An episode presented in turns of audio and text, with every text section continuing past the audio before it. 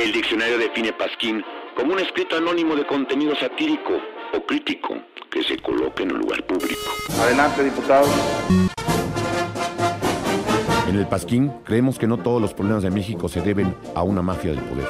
Aunque no les guste a los de la mafia del poder, lo voy a decir. De la mafia del poder, de la mafia del poder, de la mafia del poder, de la mafia del poder. También existe la influencia de entes externos. Convierto en marciano. Los extraterrestres nos visitan, los gobiernos nos mienten. En el Pasquín creemos en el libre mercado, pero el único libre mercado en México es el mercado libre que está en la calle del municipio libre, de la colonia Libertad, junto a la Escuela Libre de Derecho. En el cual solo venden los productos de los monopolios de este país.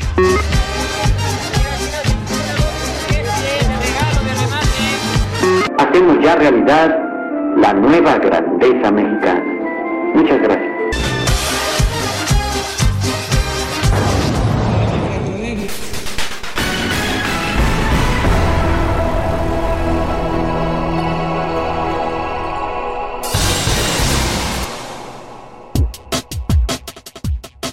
Empezó la primavera y con ella el calor y la sequía, pero no se preocupe, la Sedena lista el EVA 05 con misiles de cloruro de plata para resolver todo a balazos, bombardeando las nubes. El alcalde de Benito Juárez, Santiago Taboada, dice que lo persiguen. Y sí, sí lo persiguen.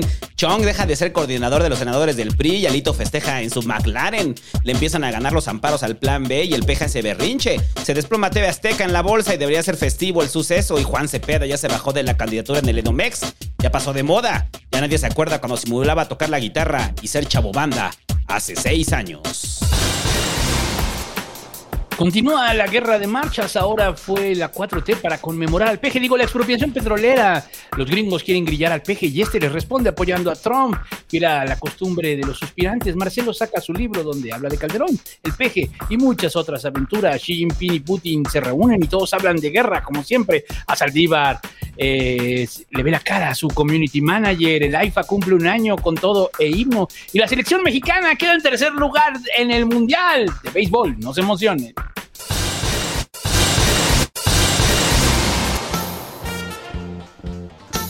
Hola, sabandijas. Les saluda Carlos II. Y ya sé que no están donándole al pasquín. Ya dejen de guachicolearlos, ¿oyeron? Donen todo lo que puedan. Todo, todo es bienvenido. ¿Oyeron? Les mando un abrazo y un marcan cosa por.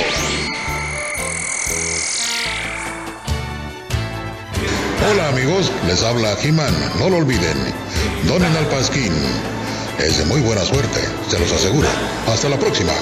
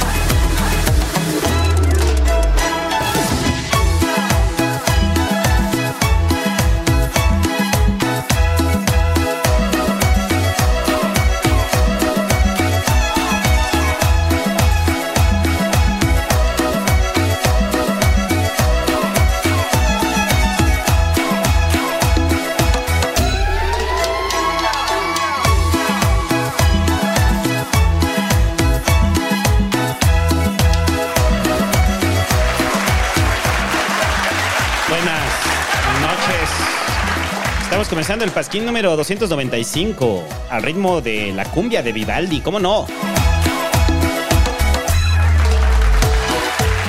Porque todo el mundo piensa en la primavera, güey. Cuando pensamos en la primavera, pues pensamos, ya sabes, eh, en lo docto, ¿no? O sea, las cuatro estaciones de Vivaldi, ¿no? Ajá. Y esto es como con dedicatoria, ¿no? Porque después de todo lo que pasó con los sonideros y Sandra Cuevas, pues el Pasquín, muchachos, tenía que poner una cumbia sonidera. Y entonces cuando llegue, cuando llegue este y su familia lo cuestione de que no escucha música clásica, dígale, ¿cómo no? Escucho esto.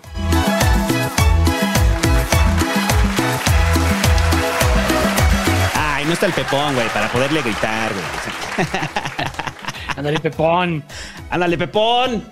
¡Ah, el pepón! Pa' allá, pa' acá, pa' allá, pa' acá, pa' allá, pepón. ¡Eh, arrójame la prima, ¿cómo va? Y arrójame la prima, ¿cómo va?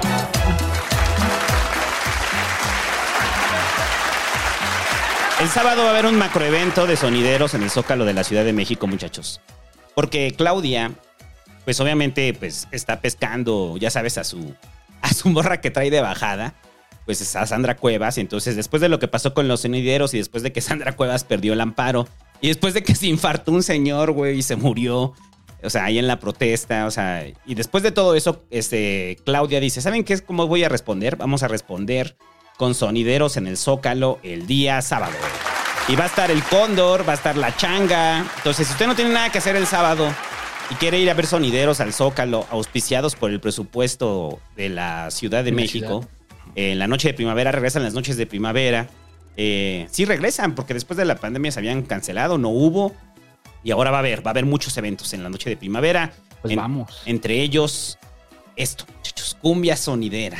Y con esto empieza una discusión que ya tenemos el búho y yo desde hace tiempo con el... Ya sabe que el búho es del Team Calor. Entonces ya se empezó a sentir el calor, güey. Ahora sí en la ciudad, ¿no? Entonces Sí. tú andas a dar muy feliz, ¿no? O sea, Pues digamos que mm, me gusta más que el frío. Bueno, es que yo pensaba que me gustaba más el frío, ya lo he explicado, güey, pero la verdad es que convivo mejor con el calor. La verdad es que sí. O sea, toma uno más agua, andas más ligero, o sea, te bañas porque te bañas. ahí no cabe la peste de frío, ¿no? La peste de frío es el sujeto que dice, no me va a bañar, ¿por qué? Porque pues, frío, güey. Entonces lo peor es ver a alguien que no le gusta bañarse en invierno, huelen a madres. o sea. Pero feo, se quitan la bota y sale la peste de ahí. Entonces el calor los obliga, ¿no? Inclusive a usar chanclas, ¿no? Sí. O sea, el calor los obliga a ser más, más limpios. Entonces eso es parte de lo que ahorita con la primavera, muchachos. Yo sé que muchos no entienden por qué el puente. Mucha gente todavía sigue pensando que el puente es por la primavera. es en serio, güey. Mucha gente piensa que, ah, el puente de la primavera. Entonces, todo esto se ve concentrado en el hermoso dibujo que hizo esta estudiante de secundaria del Benito Juárez Abeja. Entonces, yo creo que vamos a llegar a un sincretismo de eso, ¿no? ¿Crees? En unos años. Lo resume todo. Me Sí, parece que ese, ese dibujo lo resume todo, todo lo que esto... Nada más le faltó el COVID. O sea, lo hubiera puesto con cubrebocas porque recuerden que... O sea, ¿qué, qué podrías decir tú de la primavera? Uno de ellos, pues los virus, los dos salieron en esta en primavera, güey. Ajá. Tanto el H1N1 como el COVID. Y luego tienes este, pues este bonito eh, eh, recuerdo de Benito Juárez y la primavera. Ajá, exacto. Entonces lo mejor es la primavera eh, con Benito Juárez, muchachos, y el COVID. Es la mejor representación del mes de marzo. Sí. Y pues ya regresa el ya regresamos. eh, porque sí hubo pasquín, pero hubo la pasquina. Y, y yo lo estaba escuchando y estaba viendo los comentarios ahí de muchos. Es increíble, güey. Tantos años haciendo el pasquín y, y- y sigue inundado de Ramiros aquí. Es pero increíble, güey. Increíble. Pues, pues sí, pues sí, no, no. O sea, parece que lo que, lo que decimos, lo que dicen las chavas, les entra y les sale así por el pinche cabeza, ¿no? Luego en Twitter también, güey. O sea, de repente encuentras a cada Ramiro y dices, güey, no sufras, güey, no nos sigas, güey. A ver, bloquear, ya. Te voy a evitar el sufrimiento. Es por una cuestión, o sea, no es censura, ¿eh? Que quede claro. Yo no bloqueo por censura, yo bloqueo por, pues, o sea, es, es- es un acto de humanidad, güey. No quiero que sufras, güey. Mejor te bloqueo, güey, a la verga, güey. No sufras, ya. Ajá, no sufras con escuchándonos, güey. O sea, porque sí, en la pasquina estuvieron, pero chidos ahí los Ramiros. Algunos, algunos. Sí, algunos. O sea, son los más Ah, la verdad es escandalosos, ¿no? O sea, la, la neta es que son cinco güeyes que hacen mucho escándalo y les encanta tirar mierda y ya, ¿no? Ajá, exacto. Son esos escandalosos, ¿no? Eh, y el Pasquín 295 es traído gracias a sus maravillosas donaciones. Donen el pasquín.com. Es traído gracias a Trendency MX, a Efren Juan Muñoz. Y ya, ya, ya todo el mundo se espera el superchat, güey. Y. O al Patreon, Ah, ¿no? Al Patreon, ya, güey. O sea, ya, ya, ya como que anticipan su, su comentario. Dice, y es traído gracias a Coparmex, que dice, Coparmex San Pedro de los Aguaros. Dice, ¿qué películas de Ignacio López Tarso recomiendan? Uy, varias. Los albañiles. El hombre de eh, papel. Macario, El hombre de papel. Con esas tres, con esas tres. tiene. Esas tres son las. Esas tres, es, es que son esas tres. Sí, ¿No? Es así como. Las tres. sí, vaya, vean, vean. Vea, López Tarso, qué mal pedo que se murió, pero ya había vivido mucho López Tarso. La. Oye, y aclarar que la semana pasada, pues eh, la verdad es que había cuatro breves. O sea, literal había cuatro breves. Entonces no podíamos hacer programa. Y la banda, ah, mis memes, ¿por qué los pidieron? Ya, ya, tranquilo. Ya. sí. Más el tuyo ni es meme, güey. Pinche meme misógino. Pero, o sea, este, me encanta. Ni lo voy a meter. Sí, pero me encantan sus pedos de sus memes, güey. O sea, sí sienten que es una colaboración enorme. O sea, cuando mandan el meme. O sea, sienten que trabajaron ese día y, y, y no estamos dándole su paga, ¿no? O sea, trabajaron mandando su meme y no les estamos dando su paga. Este. El gallo de a oro. Todos sus pinches memes de la semana pasada ya. Exacto, no de lata. El gallo de oro también es de López Tarso. Está bien chida. Eh, Es cierto. Ujú. Vázquez García Moisés dice: Muy buenas noches, señor Bu y señor Santos. Espero se encuentren muy bien y les mando un fuerte abrazo. Y esperando que las vacaciones del señor Santos se las haya pasado muy bien. A diferencia de Triple R, hay forma de reviva, que revivamos a Pikachu, quien murió peleando hon- honrosamente. Por cierto, Santo, felicidades, güey. El día lunes cumplimos, ¿qué? No mames, güey, 13 años de hacer podcasting. 13 años, qué bonito se siente. Felicidades, Bu. 13 años haciendo podcast. ¿Recuerdas aquel día que fuimos a comprar la consola de podcast? ¿Qué sueños nos esperaban ese día? Sí, estuvo cagado. Cagadísimo. Algún día deberíamos sacar hasta la evolución de nuestros micrófonos. Ajá. Tenemos fotos, ¿no? Tenemos fotos de todos los micros que, con los que hemos grabado, ¿no? El de Behringer. ¿Te acuerdas que usábamos el de la cámara? Ah, el de la cámara y se metía todo el ruido ambiental. Y luego le pusimos cinta Así es cierto. alrededor. Había unos chafas chidos que eran los, los C3, ¿no? Porque nos casamos con Behringer, ¿no? Esos, esos, los E3 eran Behringer, sí. No, pero teníamos otro. Antes de ese Behringer teníamos uno grandotote así. Está bien feo. Pero bueno, felicidades, güey. 13 años haciendo podcast, muchachos. Qué bonito. luego vinieron los otros, los que eran los Newer. Ah, los Newer. Los Newer. Un ratote usamos Newer. Ajá. Y ahora usamos los que todos usan. Ajá. Sí, es cierto. Ahora estamos ¿Te has, dado todos. Sí. te has dado cuenta que todo el mundo usa estos? Pues porque son baratos, güey. Tienen las tres Bs. Ajá, son buenos, bonitos y baratos. Sí. Eh, dice Axel Landín, dice, saludos santo, ayer fue mi cumple, que el Tata AMLO me mande felicitaciones, porfa. Feliz cumpleaños a Ángel Landín. Eh, Ángel Gines dice, en su resumen de One Piece 1078 es, en Edgar esperan la llegada de la Marina junto con Kizaru para exterminarlos como a. Se descubre que York traicionó a todos los demás, Vega, Ponks. Así ligas, güey. Eh, esa es como la pregunta, ¿no? Así ligas. O sea, así llegas y dices, oye, ¿sabías lo que pasó en One Piece 1078? ¿Cómo se llama el, cómo se llama el, el que lo puso? Ángel Gines. Gines. Gines. Eh, el papá de Ángel- Gines, su apellido muere con, con- con su hijo. ¿eh? Si tenía como la idea de que iba para cambiar, no, no, no. exacto, ahí muere. No, no, olvídese. Eh, Cavi dice, hola Pasquines, que AMLO diga... Don Amaral, agarra las caguamas y la hielera y vámonos a acosarla. Eh, Pablo Ega dice que el Peje y Chávez se escuchen un round a ver quién dice mejor. Café. ah. Café Japón. Jap- café Japón. Café Japón. ¡Café Japón! ¡Café Japón! ¡Café Japón! Está, no tiene sentido tu cosa. Eh, decía de dice, el 19 de marzo pasado se cumplieron 13 años del asesinato de Jorge y Javier, estudiantes de excelencia del TEC de Monterrey por parte de militares, los cuales trataron de hacerlos pasar por sicarios. Muy parecido al caso actual de Nuevo Laredo. Al día de hoy no se ha dictado sentencia a los culpables y de hecho dos de los seis responsables están prófugos. Si quieren saber más del caso, les recomiendo ver el documental Hasta los dientes. Ganó un Ariel, está en Netflix. Un saludo a toda la banda que luchó por años para limpiar el nombre de nuestros compañeros y un saludo a toda la banda que sigue luchando al día de hoy por los que ya no pueden luchar. Uno de los grandes este, rollos con Calderón, ¿no? O sea, lo dijimos, ¿no? En la sección de Calderón. Sí, lo que pasa es que la mayoría no lo sabe. O sea, cuando salieron a, a encubrirlo, ¿no? Y a decir que tenían antecedentes, o a sembrarle antecedentes a estos chavos, ¿no? Que fueron parte de un fuego cruzado. Eh, Ali Sánchez dice, buenas noches, papá santo y tatabúo. ¿Puede la tía panista darnos opinión de que ya terminó la vida me da acidez? Ay, yo no escuchaba ese podcast baboso. Para tarados. David Ángeles Nogués dice, buenas noches, santo y. ¿Cómo están? ¿Cómo les fue en sus vacaciones al don Pelón? Muy bien, gracias. Que la señora panista cuente cómo fue la infancia con Delfina de hermana. media hermana. Media hermana. Delfina es de la parte de mi papá de su segundo matrimonio. O sea, ahí fue cuando le bajó la clase. Pero ¿sabes por qué? O sea, ¿sabes por qué? Le hicieron brujería. O sea, yo le hicieron brujería. Se fue una brujería muy fuerte y de ahí nació Delfina. Yo, o sea, es más sí- joven que usted. Es más joven que usted. No, no, no, es más vieja. ¿Pero cómo? No, no, se ve más vieja. O sea, pero entonces es más joven que usted. Es su hermana menor. La edad es relativa, búho. O sea, ella tiene como Mi, 55, mi ¿no? nieto estudia física. Ajá. Tú vas a saber Ah, más pero que mi ella nieto. tiene como que 50. ¿Tú vas a saber más que mi nieto, que estudia en Múnich? No, no, no, pero digo, pues, ¿cuántos años ten- más tiene usted? O sea, ¿cuántos años tiene usted? La edad es relativa, ya te lo dije. A ver si abres un libro, ¿no?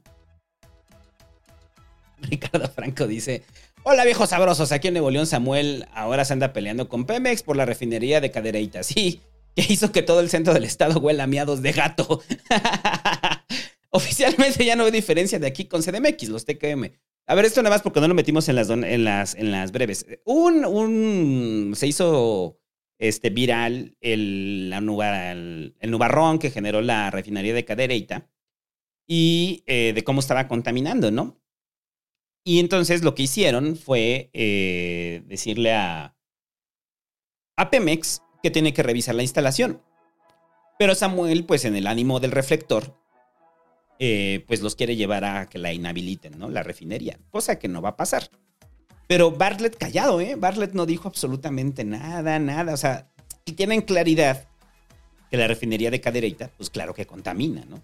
Sí. Pero es Pemex. Entonces, como es Pemex, pues chitón, ¿no? Quédese callado ahí. Eh, Ángel Gines dice, y así me casé. Ah, después de su comentario de One Piece. Felicidades. Ah, mira. Aplausos. Aplausos, no, realmente. como- Lo lograste, campeón. Lo lograste a pesar de tus evidentes eh, filias con One Piece. Esta es una historia de progreso. Esta es una historia de éxito. Se pudo reproducir y se casó.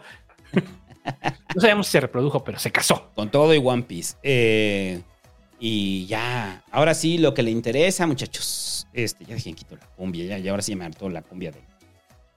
Está ya. Eh, lo que le interesa, el ejército bombardeando nubes. ¿Por qué? Porque pues todo lo resolvemos a balazos. ¿Cómo no? Entonces, ya van a empezar ahora sí el, el bombardeo con el EVA 05. Recuerda que cada vez que pasa un suceso ambiental en el que interviene el ejército, pues se activan los EVAs, ¿no? Entonces llega el, el PG y pues el chocoflán ya está muy grande, ¿no? Ya no se puede subir al EVA. O sea, ¿ya cuántos tiene el chocoflán? ¿18? 18. 18, no, ya, ya no entra en la edad. Pero, pero es que está muy gordo, güey. No cabe. No cabe. Sí, no cabe, no cabe. En la cápsula del EVA 05 del ejército. Entonces, como no cabe, eh, van a tener que reclutar. La Sedena ahorita anda reclutando adolescentes de 14 a 16 años para que piloteen el EVA 05, que va a sacar sus misiles y va a activar su campo ATT para pelear con las nubes y bombardearlas. Porque pues ya entrando a la primavera, pues se viene la sequía, muchachos.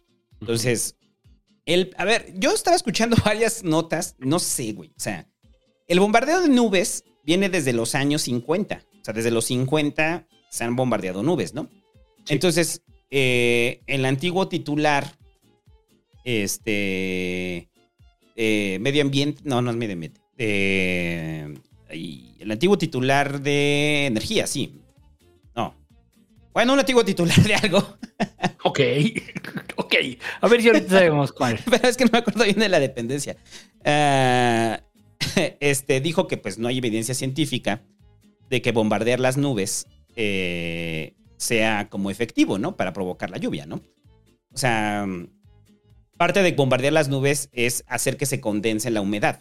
Es eso, ¿no? O sea, es como la idea de, de- del bombardeo de nubes, ¿no? Lo, lo cabrón es que, este... O sea, ah, el ex titular de Conagua, güey. ¿Pero cuál? ¿Lo eje? Lo eje. Este. Dice que no es, eh, que, no está comprobado, ¿no? O sea, no está comprobado que bombardear las nubes sirva para causar precipitaciones, ¿no? Entonces, pareciera que bombardear las nubes sirve para acumular humedad y que eso pueda propiciar que llueva, pero pues no, o sea, se viene, y es una práctica que se hace desde años, ¿no? Entonces está la otra parte en la cual dicen, no, sí, sí, sí, sí sirve bombardear las nubes, pero el problema es que alteran el ciclo de las lluvias, ¿no? O sea, más alterado de lo que ya lo ha hecho el calentamiento global. Entonces hay una preocupación porque se altere el ciclo de las lluvias también. Mientras pasa eso, el ejército ya está listando los cañones con cloruro de plata para, para bombardear las, las, las nubes, ¿no? Ajá. Entonces no todas las nubes se pueden bombardear, ¿no? O sea, porque de repente va a estar un cabo ahí, pendejo, que pasa una nubecita, güey, y le empieza a disparar así. Pero con su M16, güey, así. Dice, no, cabo, no es con eso, es con cloruro de ¡Llueve, sodio. nube! ¡Llueve, puta nube! Te lo ordena el ejército, pinche nube de mierda, así. Pero mientras quitan. ¡Llora, cabrona! Sí, güey, sí. sí. ¡Jálale, güey! ¡Jálale, jálale! ¡Jálale! ¡Sin miedo, güey! ¡Jálale, jálale! Hasta que llore la nube. Entonces, este. Bueno, el plan de bombardeo, o sea, yo sé que está raro decir el plan de bombardeo de nubes, pero hay un plan de bombardeo de nubes. Y este plan de bombardeo de nubes es, sobre todo, toda la, toda la zona que está alrededor del Kutsamala. Sí. Porque, eh, saludos al Hobbit, que allá anduvo ahí en- con, el, con los pueblos originarios, con la movilización de los pueblos originarios. Este, ahorita hablamos del asunto de, de- de la iniciativa que mandó Claudia. Eh, eh, lo que es un hecho es que viene una sequía muy fuerte. O sea, y se está pronosticando que va a estar peor que la del año pasado. Tanto para la Ciudad de México como para Monterrey. ¿Se acuerdan que el año pasado decíamos, cuando veíamos la sequía de Monterrey, que aguas, ahí viene la nuestra y ya no tarda? Pues yo creo que ya no tarda ahora sí y probablemente pase este año, ¿no? O sea, entonces por eso están eh, anticipándose eh, a bombardear las nubes, ¿no? Sí.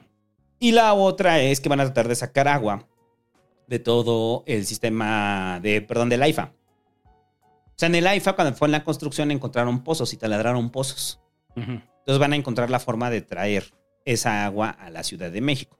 Pero sí nos vamos a enfrentar a una sequía fuerte este año. Entonces, inclusive ya Claudia están sacando una campaña de concientización del uso del agua, racionalización del agua, porque por lo menos de aquí hasta que empiecen las lluvias, que va a ser como que junio, Ajá. junio, julio, junio, junio, junio, julio, este, van a empezar las lluvias y vamos a tener tres meses fuertes en la Ciudad de México, ¿no? ¿Te acuerdas como, como lo fue hace como cuatro años, ¿no? Cuando cerraron el Cutzamala en plena época de estiaje y cuando fue la psicosis de todos que salimos a comprar tambos y demás. Así, ¿no? Va a estar parecido. Entonces, la sequía se viene y ahí, pues tú tienes más información, ¿no? Bueno, no sé hasta dónde puedas comentar el asunto de, del asunto de las medidas que está tomando con agua. No, pues ya era algo que se estaba previendo que la sequía viene fuerte en, las, en el valle, en el valle, no en la ciudad, en el valle de México. Y este y pues el pedo ha sido toda esa pinche inversión que le meten a al Cutzamala, güey. O sea, este y seguimos sacando el agua, güey. Seguimos sacando el agua de la ciudad, ¿no? O sea, la consumimos, nos bañamos, nos lavamos las manos, lavamos los trastes, vamos al baño, bla, bla, bla lavamos el auto incluso, y esa, junto con todo el agua que llueve, y la sacamos de la ciudad. Entonces, yo creo que también en buena medida se debe a que no estamos haciendo las inversiones correctas. No se están haciendo las inversiones desde hace muchos años. Y cada año son 3.500 millones de pesos para bombear el Cutzamala. Solo para bombear. Entonces, no sé, güey, o sea, o sea, agua, agua de pozo sigue saliendo en el Valle de México, sí. También esa es la realidad. O sea, sigue saliendo agua de pozo. Sigue saliendo. Pero. Pero pues si no va a llover, pues ¿cómo le vas a hacer para que el manto freático. ¿Cómo? Sí, es para que se reponga. Como para que se reponga, ¿no? Ajá. Y eh, es que también creo yo que el eh, mayor porcentaje de agua de la ciudad no es del Cutzamala, sino son de los pozos y los pozos se recargan en la cuenca, no en el Cutzamala. Es que ese, es el tema, no tenemos visión de Cuenca, o sea, ah, ya no hay agua, traigamos del Cutzamala. O sea, güey, pero si sí hay, pero si sí ha habido. Ajá. O sea, para mí es así como, y seguimos en el mismo rollo. ¿Por qué? Porque el Cutzamala soluciona rápido y el otro pues es de largo. O sea, para que tú lo pudieras solucionar es de largo, es de largo aliento, ¿no? Sí. Es incluso reestructurar la política de agua en general, pero... Pues sí, güey. Y mientras sigan escaseando las, las lluvias y nos enfrentemos a años críticos donde no llueve, pues estas crisis se van a incrementar. Dentro de todo esto, la jefa de gobierno presentó la reforma a la ley de derecho al acceso, disposición y saneamiento del agua, que no es otra cosa más que, eh, miren, para tratarlo de explicar rápido, ¿no? Eh, la creación de polígonos de factibilidad para la entrega de agua. ¿Qué quiere decir esto? Que si de repente usted está construyendo, no sé, una empresa o una fábrica o está construyendo una torre de departamentos o un centro comercial, si en ese polígono hay disposición de agua, va a ser un trámite digital. Eso es lo que se está planteando. O sea, es un trámite digital en el cual meto el permiso para el derecho de suministro de agua. Y ya, hasta antes de eso, había una decisión de otorgarlo o no. Entonces parece- se facilita, ¿no? En zonas donde en teoría no, va, no falta agua. Pero la pregunta es, ¿qué zonas en la ciudad son zonas donde en teoría no falta el agua? O sea, ¿qué tipo de polígonos eh, eh, van a entrar dentro de esta categoría, no? O sea, por ejemplo, de entrada Iztapalapa no. O sea, Iztapalapa, si tú vas a impl- implementar una empresa o vas a poner una fábrica que requiere agua, pues no vas a poder hacerlo a través de un trámite digital, ¿no? Sí, no. Eh, y donde sí se podría, ¿no? En, no sé, pensando así como en, en la zona centro, donde digamos que puede haber un mayor flujo de agua, para un desarrollo inmobiliario sería un trámite digital. Y esto fue lo que fueron los pueblos originarios a manifestarse afuera de la asamblea, que al final se echó para atrás. O sea, se- esto se va a revisar el dictamen, se va a hablar, porque apenas es el dictamen, ¿eh? Y pues los diputados panistas pues no aprovecharon la oportunidad de ir en contra de la iniciativa y del dictamen. Y gracias a los votos de los panistas y de la oposición se frenó. O sea, se va a discutir el dictamen, ¿no? Le hicieron un poco de vacío los de Morena, ¿no? Algunos de Morena le hicieron vacío. Ajá. Entonces, ¿qué quiere decir esto? Que va a estar parado todavía eh, el proyecto de reforma que está proponiendo Claudia, pero esto es dentro de, o sea, es un mal momento para proponerlo, ¿no? Es un mal momento para proponerlo en una de las épocas donde va a haber mayor sequía en la Ciudad de México. Porque sí se puede interpretar a esto, ¿no? O sea, es como, no vamos a tener agua, pero la industria sí. No vamos a tener agua, pero los nuevos desarrollos sí. No vamos a tener agua, pero los centros comerciales sí. Y que eso solamente sea un trámite digital es terrible, ¿no? O sea, tendría que haber toda una valora- valoración detrás de eso, ¿no? Aunque Claudia argumenta que el asunto de los polígonos ya existía. Sí, es que, o sea, al final. mm,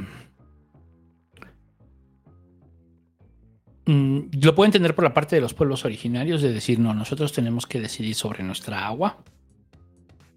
Por como un bien. Como, lo- como recursos, ¿no? O sea, nosotros decidimos sobre nuestros recursos. Ese es el sentido de los pueblos originarios. En esa parte la entiendo.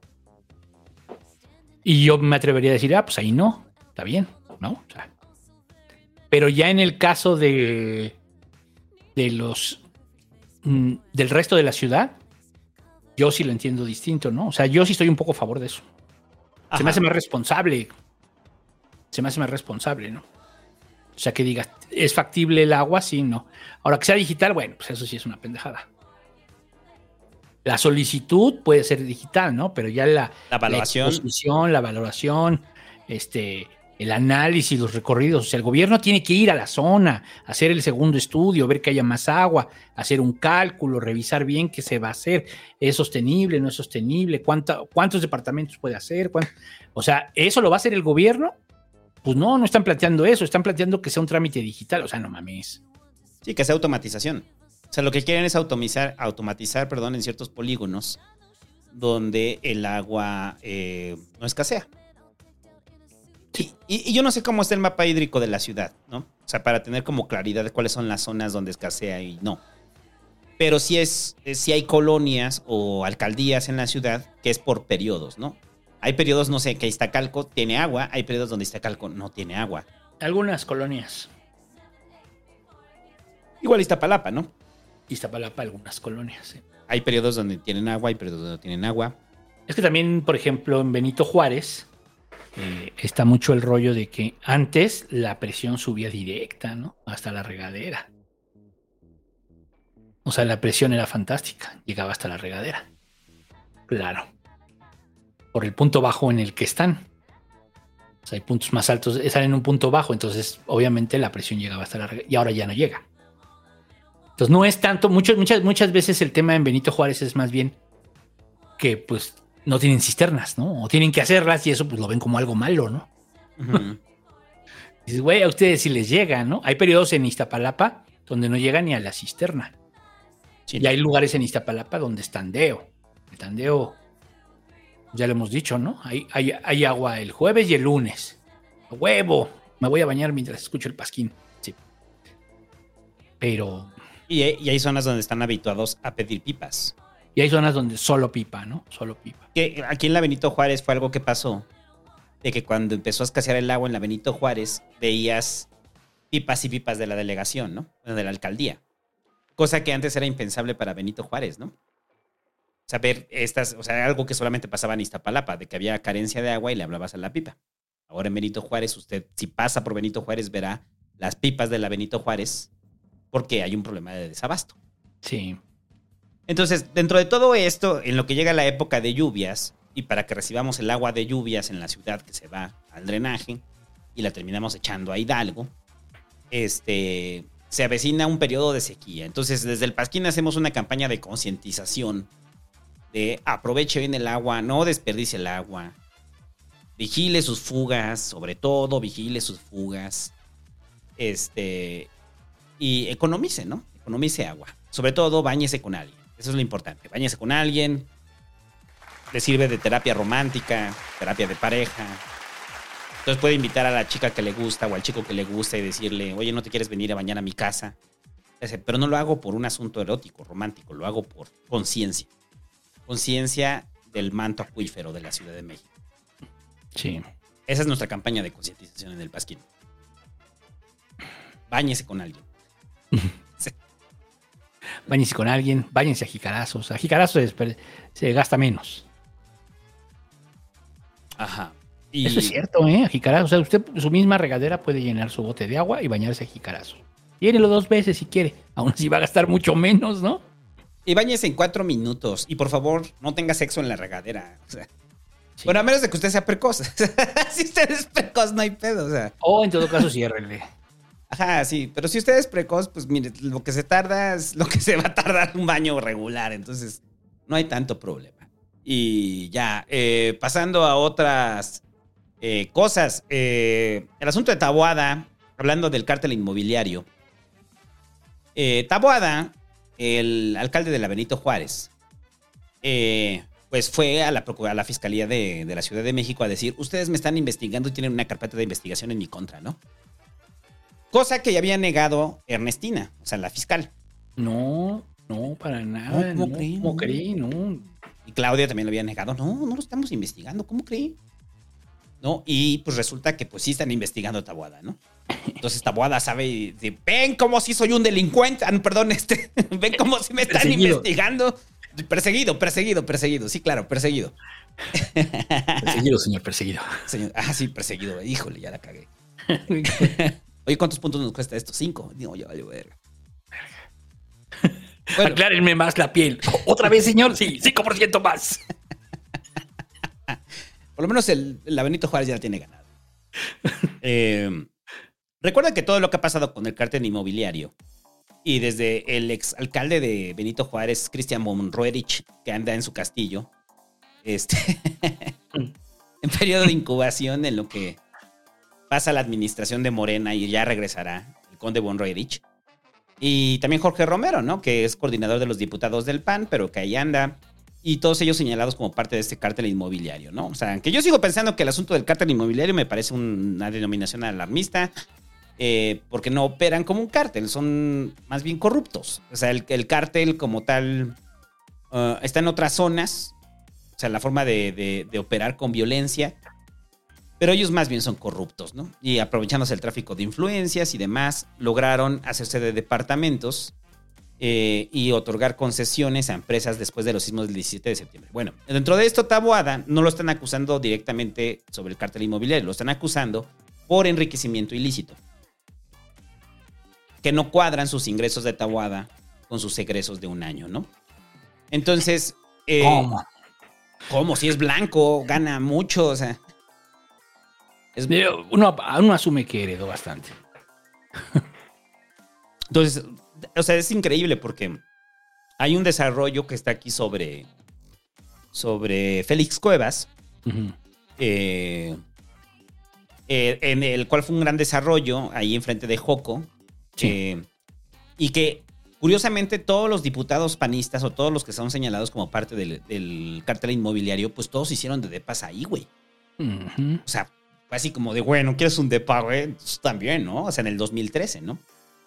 Entonces son depas que compraron en su momento en 2 millones 600 mil pesos. Y ahorita tienen un valor de mercado de 5 millones 300 mil pesos. Pues sí. Estamos hablando que en menos de 9 años duplicaron el valor de la propiedad. Lo que se señala es que los compraron muy baratos. Sería interesante preguntarles a la gente que compró departamentos ahí si su departamento lo encontraron en ese precio y este y si se los ofreció Tabuada, ¿no? Porque yo digo que tenemos que hacer un video con Tabuada y con Monroerich, güey. Y de, hola, soy Cristian Monroerich y vendí 5 de paz en un mes. Y compré. Ajá. Hola, soy Santiago Tabuada y compré dos departamentos, porque sí suena, ¿no? Soy Santiago Tabuada y compré dos departamentos a la mitad de precio, los vendí al doble en 10 años. Jorge Romero también, ¿no? Y el otro güey, no me acuerdo cómo se llama, el otro cabrón que también se señaló, otro diputado del PAN. Este, el que es muy gordo y que ya adelgazó, ¿cómo se llama este cabrón? Eh, Sí, es este. Y el que era diputado aquí, acá en la colonia, de al- en el distrito de al lado. Ajá, en el distrito de lado, en el distrito pudiente. Sí, pero ¿cuál era? Este cabrón, este, no me acuerdo cómo se llama este. Ajá, sí, Eh, el gordo. El diputado gordo, ajá, que ya no es gordo. Eh, ya, ya se hizo el bypass. Bueno, entonces el punto es que si hay una carpeta de investigación en contra de Tabuada. Y, y es por eso, por enriquecimiento ilícito. Y, y este pedo de los depas, porque Tabuada dice, es que yo no tengo ese depa, ya lo vendí, güey. O sea, o sea, no mames, güey, luego, luego vendo depas. O sea, yo apenas me siento y te lo vendo, güey. Este, porque sí dice Tabuada, ¿no? Que ya vendió ese departamento, que lo vendió hace años y que no lo ve. ¿Cómo crees que lo vendió en 5 millones? ¿Y cómo crees que le salió en 2 millones 800, 600 producto del tráfico de influencias, no? Eh, entonces, eh, todo lo que se le está señalando a Taboada es enriquecimiento ilícito. Entonces, ¿qué quiere decir que si hay una carpeta? Y aquí va por dos lados. Número uno, yo no dudo de la. eh, de que sea culpable Taboada de enriquecimiento ilícito. Pero sí es un. Sí es un acto de Claudia, ¿no? Para golpear a un posible candidato que podría ser Taboada, ¿no? O- Sí. ¿O crees que sí es una persecución de la justicia? Este. No, yo creo que. eh, es que, es que traen, en, traen en la mira varios, ¿no? La ciudad, el gobierno de la Ciudad de México, varios que, digamos, se sabía que estaban ya en un plan muy, muy voraz y muy corruptón, entre ellos el tomate, el gordo obviamente estos panistas. Pero también creo que es parte como de. mm, O sea, esta. No, no le, no le quiero llamar persecución como tal, sino más bien cacería de brujas. Esta cacería de brujas, este. Tiene más. O sea, creo que tiene más que ver con la historia política de. Mm, pero bueno, este. Yo creo que tiene que ver más con la historia política reciente de, de la ciudad. Y por eso también es el tema con Serrano y pues también con Mancera, ¿no? O sea, la cosa es ver, van, van, van a ir sobre Mancera en algún momento, porque medio han amenazado y eso, pero Ya se tardaron, ¿no? ya se tardaron, ¿no? Y sí, pues este, de, y de Taboada, pues, pues no me extraña, pues, o sea, digamos, no, no tengo pruebas, pero pues no tengo dudas, ¿no? O sea, pues son del mismo grupito, pues, ¿no? Son bros. Se llama Luis, el diputado este que era gordo. ¿Luis qué? Méndez. Luis Méndez. Sí, ¿no? Luis Méndez. No, no es Méndez. ¿No? Ahorita te digo. Ajá. El diputado que era gordo. Entonces, pues eso, o sea, este, Luis Mendoza. Luis Mendoza. Luis Mendoza. Velo, güey. O sea, ya sus fotos se ve así que no fume piedra. sí, se ve bien piedroso este güey. O sea. O sea, pero sí, o sea, es increíble. Porque decíamos el chiste de que en la propaganda, güey, este cabrón, o sea, nada más salía su cabeza, ¿no? Entonces, para que saliera todo su cuerpo era una lona, güey. Entonces, por eso nomás salía su cabeza, güey. Para sacar todo lo demás estaba cabrón, güey. Una lona así, güey. Está cabrón. De dos por tres. Ching, ya pues un volante, tú me engrápaselo ahí al volante. Eh, si quieren encontrar la mejor referencia de cerdo capitalista, busque diputado Luis Mendoza, güey. O sea, si es un cerdo capitalista, este cabrón, o sea, sí, cabrón. Pues le gusta, ¿no? Le gusta, le gusta en la compra-venta de departamentos, al igual que Tabuada y al igual que toda esa banda, ¿no? Entonces, el rollo es que cuando ya agarren a, a Von al conde Von Roerich y lo logren sacar de su castillo, güey, eh, yo creo que después va a venir ya la carga fuerte contra, contra Taboada y se la están guardando para campaña, ¿no? Si va, es como una amenaza, ¿no? Es como, tenemos esto. Sí. Vas, tenemos esto.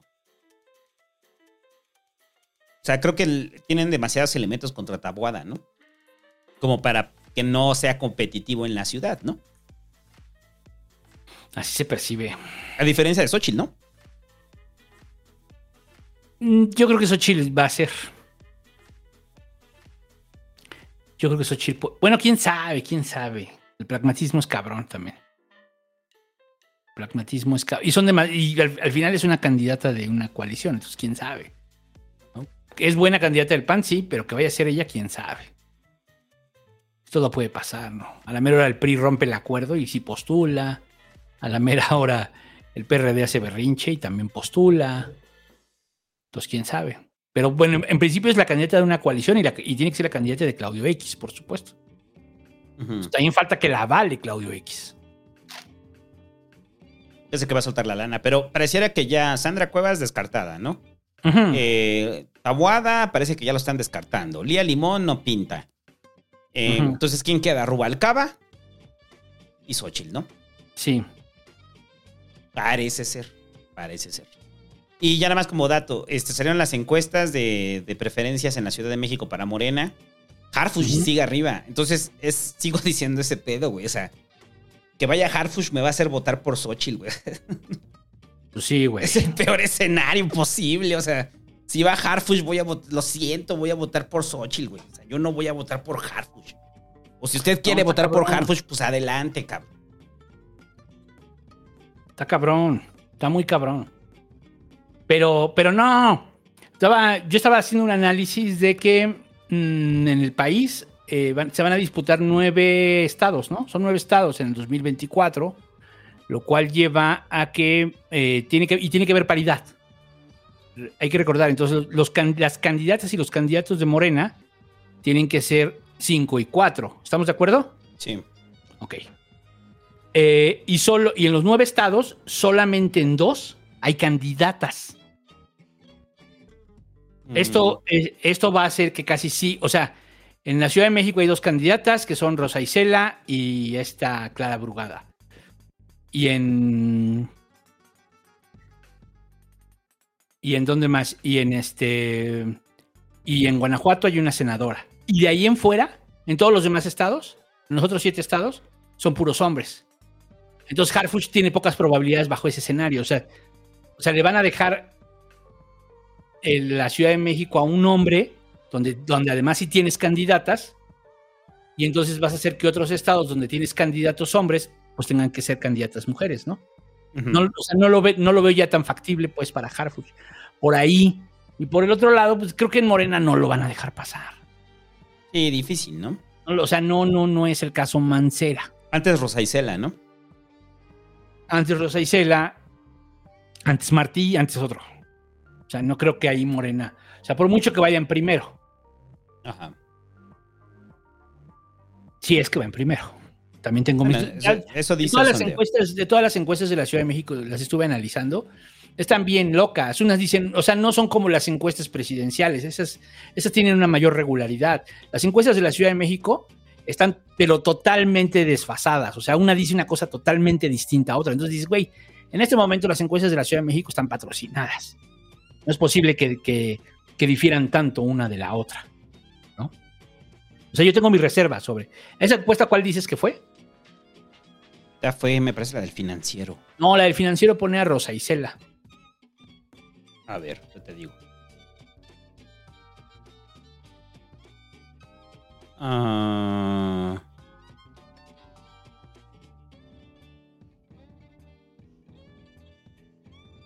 No, es de la del Universal.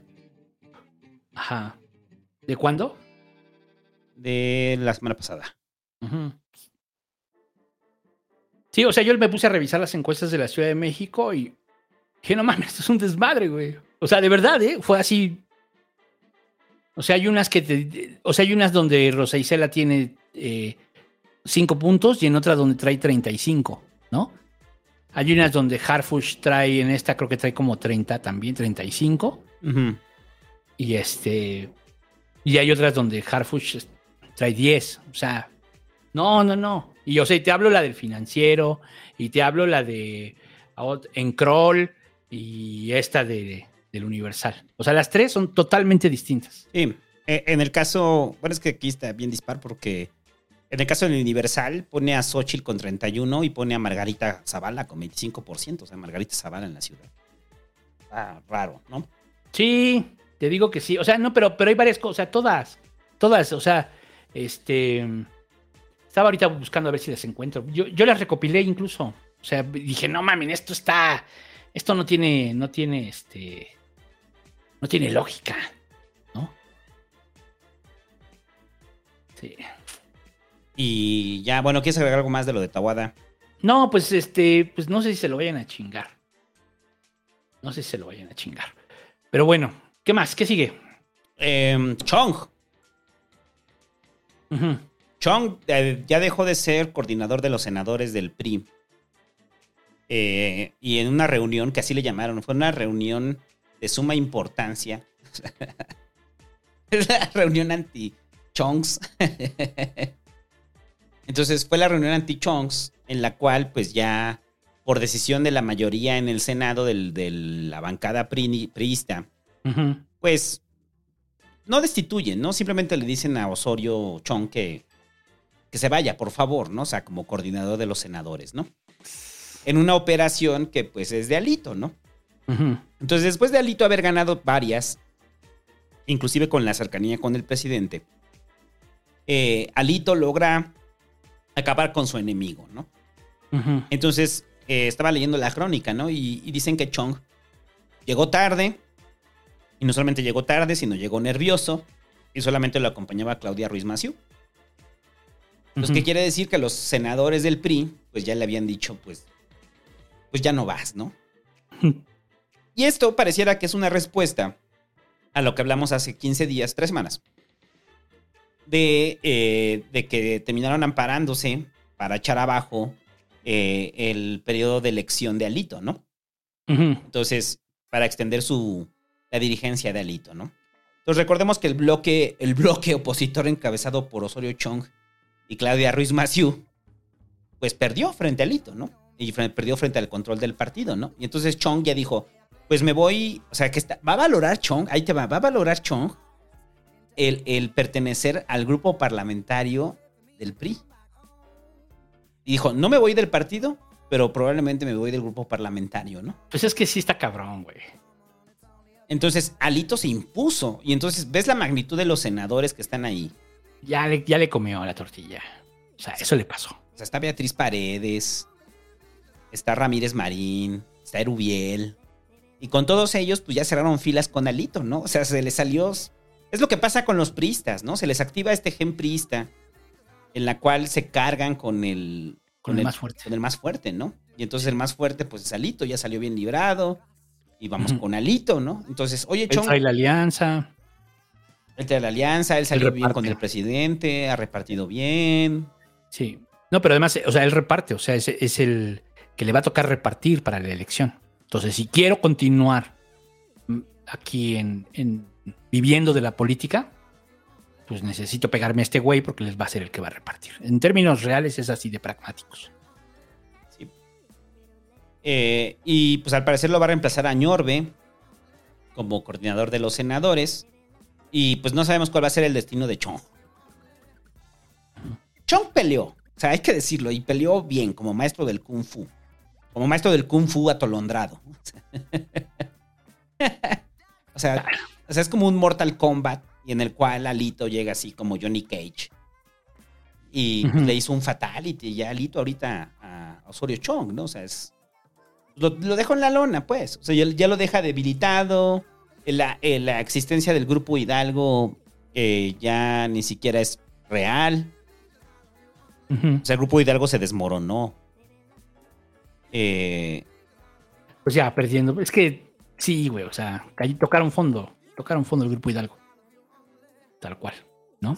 entonces, Chong, yo creo que de todos los secretarios de Estado, o sea, que se quedaron todavía a hacer política, pues Chong eh, podía estar como eh, con la idea de todavía crecer, ¿no? O recuperar, ¿no? También es como, como eso, ¿no? O sea, es la bancada más pequeña del PRI en años, en el. Senado. Y entonces los ves que es como la chiquillada peleándose, ¿no? En el Senado. O sea, porque son, ¿son qué? Son 10, ¿no? Son 10 Son senadores 10. del PRI. Son 10. O sea, es el grupo de los 10 que, de esos 10, 7 decidieron que Chong ya no iba a ser su coordinador. Por instrucciones de Alito, ¿no? Y Alito anda muy feliz. Todo le ha salido bien a Alito, güey. Todo. Pese a los pronósticos que hicimos en el Pasquín, pese a lo que decíamos, todo le salió bien a Alito. Sí, ¿no? Cayó, o sea, es, sí es un gato el cabrón. Es un gato. Salvo lo de que pues ya no va a ser presidente del partido. Ajá. ¿Cuándo se va? En, septiembre, ¿no? Sí. Pero vamos a ver a quién deja, ¿no? Y vamos a ver cuál es el acuerdo. También la otra que lo piensas es que los priistas, pues tal vez piensan que Alito, como ya se va, pues van a tener injerencia, ¿no? En quién va a ser el siguiente presidente del partido. Entonces es cómodo para ellos llevársela ahorita a la fiesta en paz con Alito y después negociar quién va a ser el siguiente presidente del PRI, ¿no? Rumbo al 24. Sí. O sea, también les es conveniente, ¿no? Y Chong es muy escandaloso. O sea, para el estilo priista, creo que Chong se le salió lo escandaloso, ¿no? Pues, pues le ganaron. También nunca fue un gran político así arrasador, ¿no? O sea, el, el grupo Hidalgo era como de los más civilizados, ¿no? Nada que ver con el grupo Atlacomulco, por ejemplo. O sea, sí son igual de corruptos, pero lo que quiero decir es que, eh, digamos, son, son más de son más de los cuadros del PRI, ¿no? Son, son cedillistas, o eran. Eran Ajá. cedillistas, ¿no? Eran otro perfil. Pero bueno, pues ya nada más entonces queda el grupo Atlacomulco prácticamente y pues parece que hasta el 2023 ese es su apocalipsis. Así es. Vamos a ver. Vamos a ver. O la otra que estaba pensando de los prisas es que a lo mejor ya saben quién sigue. A lo mejor eso ya está acordado y es parte de la negociación. Y por eso se la llevan relax. Ajá. Y saben que con ese que sigue Van a poder Y- negociar. y es alguien que yo supongo que Osorio probablemente no quiso. A lo mejor Osorio se veía a él. Sí, exacto. Y, y- y van a negociar a Chong, ¿no? O sea, Sí, o sea, pues ah, es que pues, si lo piensas en, en pens- pensamiento pragmático, o sea, pues Chong, ¿qué? ¿No? Lo que me interesa es mantener la estabilidad del partido y mi propia posición, ¿no? No, y si ya pues, tenemos un candidato de unidad, candidata de unidad, y ya el acuerdo ya está que, se- que nosotros nos va a tocar esto, esto y esto, pues ya. ¿No? O sea, los, ahorita los senadores pues van a ser diputados. Todos esos van a ser diputados. Todos esos que van con Alito van a ser diputados este, federales, por pluris. Son los pluris. Son los pluris. Son los diputados pluris. Acuérdense de mí. Vamos a ver cuántos. Entonces yo creo que pues es eso. O sea, pues ellos quieren seguir viviendo la política y, Y es válido, pues. Nada más la cosa es, pues, sí, pero échenle ganitas, porque. Porque las cosas no están chido, ¿no? Pero bueno. Y si pierden el Edomex, pero bueno, pero ahorita que hablemos del Edomex. Y ya, pasando a otro asunto. eh, los amparos al plan B. que es que aquí sí tendríamos que, o sea, la derecha tendría que celebrar. O sea, tendrían que celebrar que la marcha en defensa del INE está, ya saben, rindiendo frutos. Y entonces en el Poder Judicial están diciendo, no, claro, tienen razón, tenemos que actuar como la gente dice. Y entonces están dándole para atrás a varios puntos del plan B. No tiene nada que ver la pelea del Poder Judicial luego de quemar la piñata de, de la ministra Piña y que está enchilado el Poder Judicial. No, eso no tiene nada que ver. Es la movilización del INE, güey. O sea. A ver, entonces, usted, si usted estaba en contra del plan B, creo que esto tendría que alegrarle. O sea, y le tiene que alegrar. Eh, eh, primero le ganan el amparo y ya lo resuelve el tribilín. Y eh, Edmundo Jacobo, que, que recuerde que dentro del plan B eh, Se el- quedaba sin chamba. se quedaba sin chamba y surgió una vez que se aprobó en el diario oficial, pues fue así como de ya agarra tu cajita, güey, y, y vete de aquí. Sí, ya. Eh, que él estaba como mm, es secretario, no, no es secretario técnico, es director operativo. Eh, digamos que es el cargo administrativo a lo interno del INE, ¿no? O sea, de, de ver toda la administración del INE. Eh, y él se quedó sin chamba, ¿no? Entonces lo que resuelve el Tribunal Electoral es que eh, no tienen facultades y que eso es una facultad del organismo autónomo. O sea, como tienes, como, son- como es un organismo autónomo, el INE puede resolver. No, Tiene que resolver, perdón. Y no puede haber injerencia del Congreso, ¿no? Entonces lo echaron para atrás. Eh, lo echaron para atrás y pues va a ser restituido en su cargo, ¿no? De un cargo que ha ocupado durante 15 años eh, en el INE, ¿no? Como eh, secretario ejecutivo. Ahora, esto es, algo que celebrarse, pues celebrarse en el, en el sentido que parte de las cosas que vienen en el plan B, que son varias, son 171 eh, impugnaciones que se están metiendo al plan B, apenas se están resolviendo algunas, ¿no? Lo que decíamos en algún pasquín, que tienen hasta el 30 de abril para resolver, para que esto sea, se pueda aplicar en el 2024, ¿no? Entonces el peje se le fue encima, ¿no? A Edmundo Jacobo. Y se le dijo encima y le dijo que es un artífice de los fraudes y que ha solapado los fraudes y que su periodo en el INE este, eh, siempre ha sido como defender a la derecha, ¿no? A los conservadurismo y demás, cosas horribles que dice el presidente, ¿no? Eh, porque el presidente está enojado. O sea, porque le están echando el primer punto del plan B. Y recuerde que esto está en la cancha, no del INE, porque el INE también ya está acatando toda la reestructuración producto del plan B, en la cual eh, tienen que ajustar, eh, ajustar de acuerdo a la duplicidad de funciones en los soples. Ya lo están implementando el INE, porque es por ley. O sea, por eso corrieron a Edmundo Jacobo, o sea, lo corrieron de inmediato, o sea, porque la ley así lo dice. Entonces, a partir de ese momento te corremos. Los meten el amparo y cuando meten el amparo, ganan el amparo y ya se restituye Edmundo Jacobo. Ahorita el INE tiene que, acta- que- que acatar eh, toda la reestructuración del INE y en una de esas el amparo lo ganan y no pasa nada.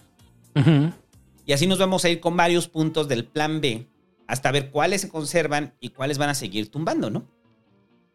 Cuando se tumban, se le ordena a la Cámara de Diputados que legisle de nuevo, ¿no? Al respecto. Porque ya se señaló como, como anticonstitucional, ¿no? Entonces la Suprema Corte, o el Tribilín en este caso, les dice, a ver, vuelvan a elaborarlo, pero no lo pueden meter así, ¿no? Porque es anticonstitucional. Entonces, como no hay otra forma en la cual lo puedan dar vuelta, pues lo, el caso de Edmundo Jacobo, pues ya se quedó, ¿no? Vamos a verlo con los cambios de las soples, güey. O sea, los cambios de las soples es como lo que más están metiendo impugnaciones, ¿no? Bueno, O sea, apelaciones. son amparos, pues, ¿no? No dejan de ser amparos, aún no son. Pero. O sea, pero, pero de todos modos, pues tendrían que volver a legislar, cosa que ya no va a pasar. Cosa que ya no va a pasar. Y el PG, pues ya ve la oportunidad de pelearse con la ministra, ¿no? de madrearla, pues. No, ya, ya empezó. O sea, ya empezó porque como el peje está enojado, porque no le están dando este, la respuesta que él quiere, Sí. pues ya es un hecho que va contra el Poder Judicial. ¿no? El, pedo, el pedo es que es el traje del emperador. O sea, es que ese es el pedo de esta historia. O sea, de, de- mm, o sea, estoy segurísimo que los abogados de presidencia le dicen que no se puede.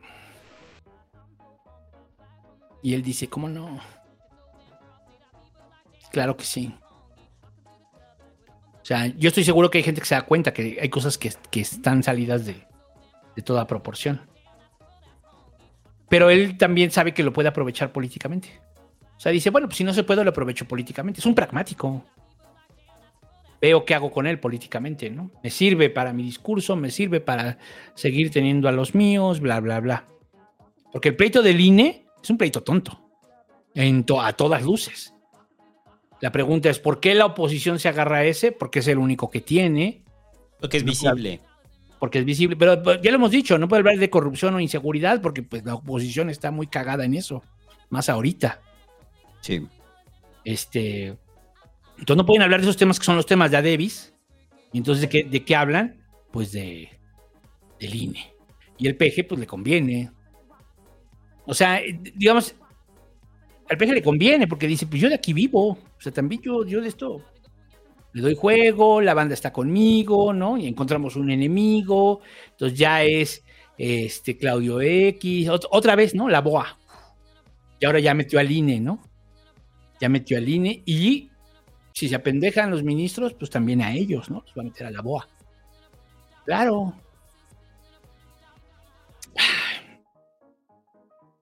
Y ese es el pinche juego. Ese es el pinche juego. ¿Qué está pasando algo? No. Oye, que es importante lo de la, lo de la democracia y la... Sí, sí, es importante, pero tampoco es para que nos ga- desgarremos las veces. Hay cosas más importantes. Hay cosas más importantes. O sea, Eh, Es que es, es el, el plan de la reforma electoral, lo que se alcanzó a aprobar y mal hecho. Eso es lo que Sí. estamos teniendo y eso es lo que están discutiendo y es que les, le- lo que les da reflector, ¿no? A ambos lados.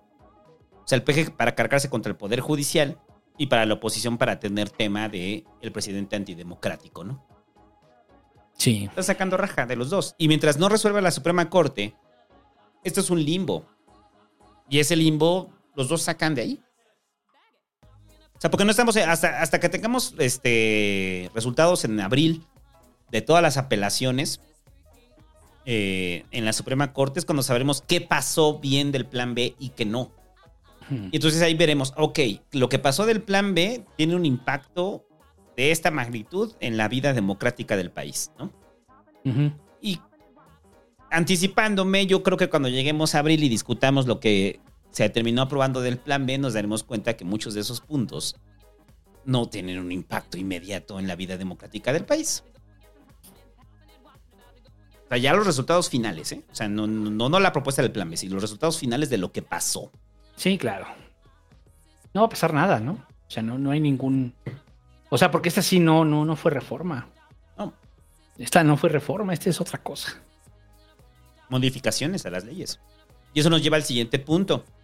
Tanto estuvo mal planeado el plan B que eh, modificaron eh, eh, un artículo del plan B que limitaba el gasto en comunicación.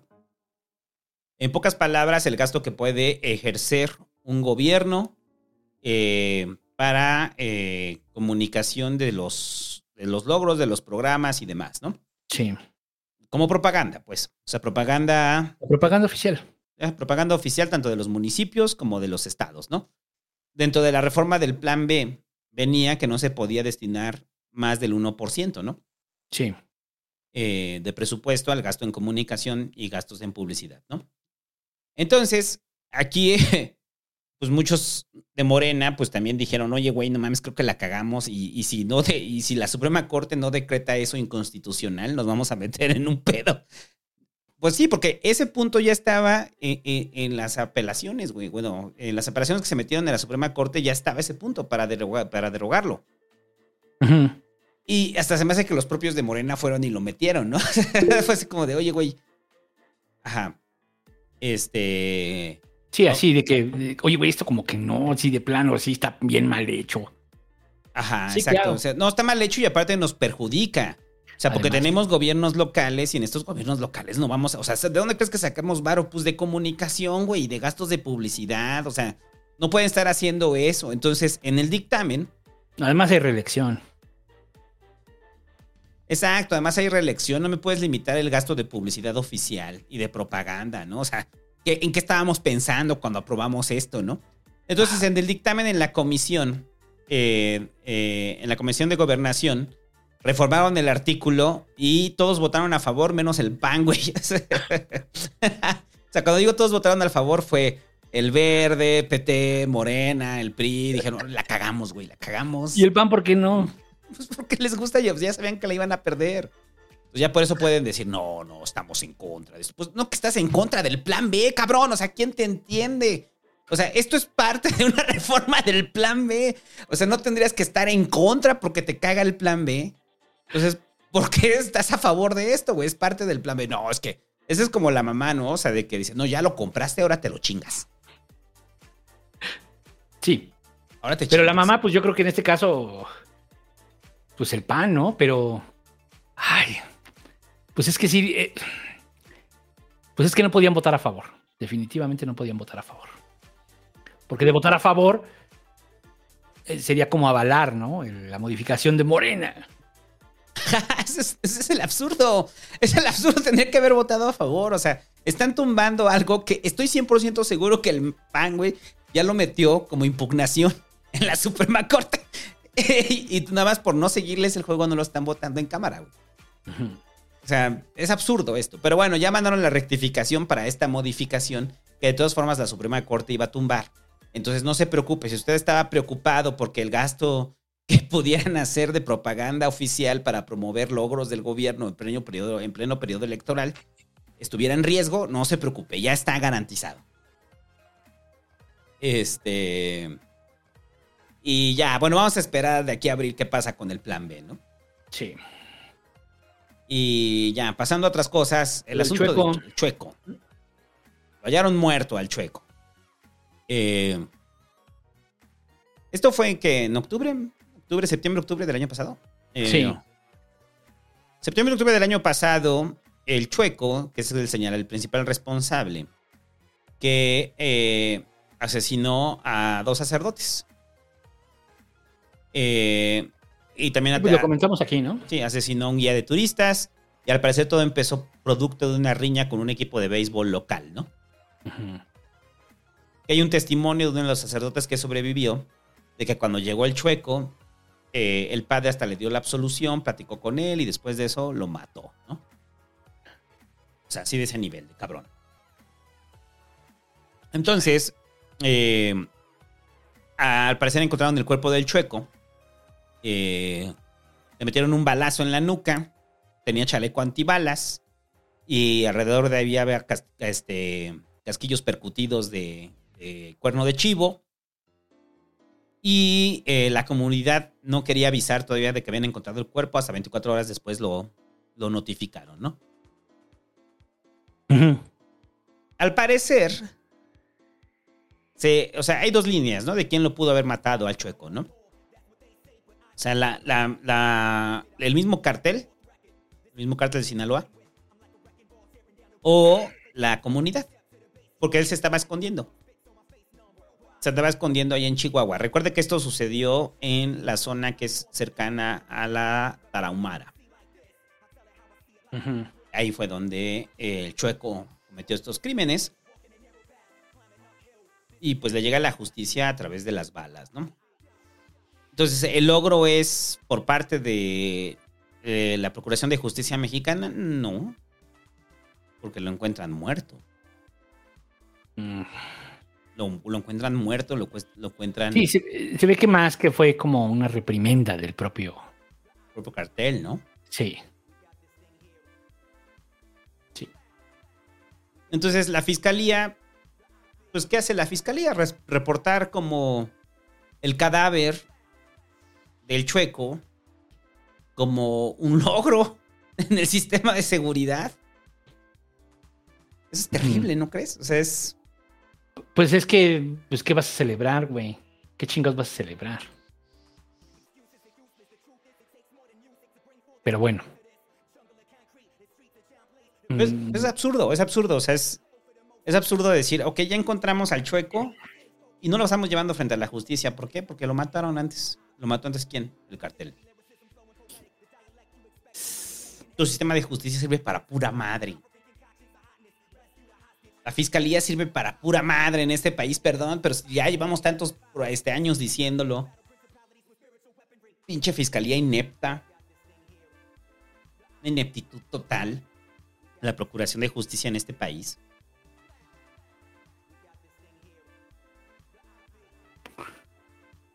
No, pues sí.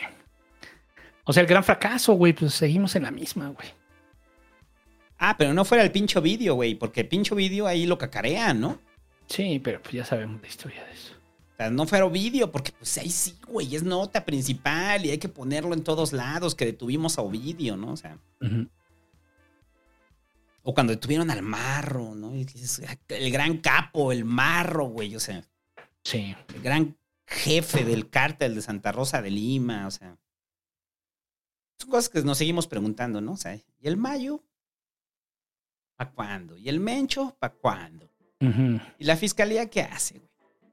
Que por cierto, de todo esto ahorita que vamos a hablar, o sea, de lo que decían, o sea, de las declaraciones de, de del secretario de Estado gringo, en las cuales a mí me brincó mucho, no sé si a ti te brincó, güey, pero esta declaración en la cual dijo que la idea o la estrategia de López Obrador es dejar trabajar a los cárteles para echarles la bronca a Estados Unidos. Así, más o menos lo dio a entender así, ¿no? O sea, es dejar funcionar a los cárteles para dejar trabajar a esta, para, para que sea un problema de Estados Unidos, ¿no?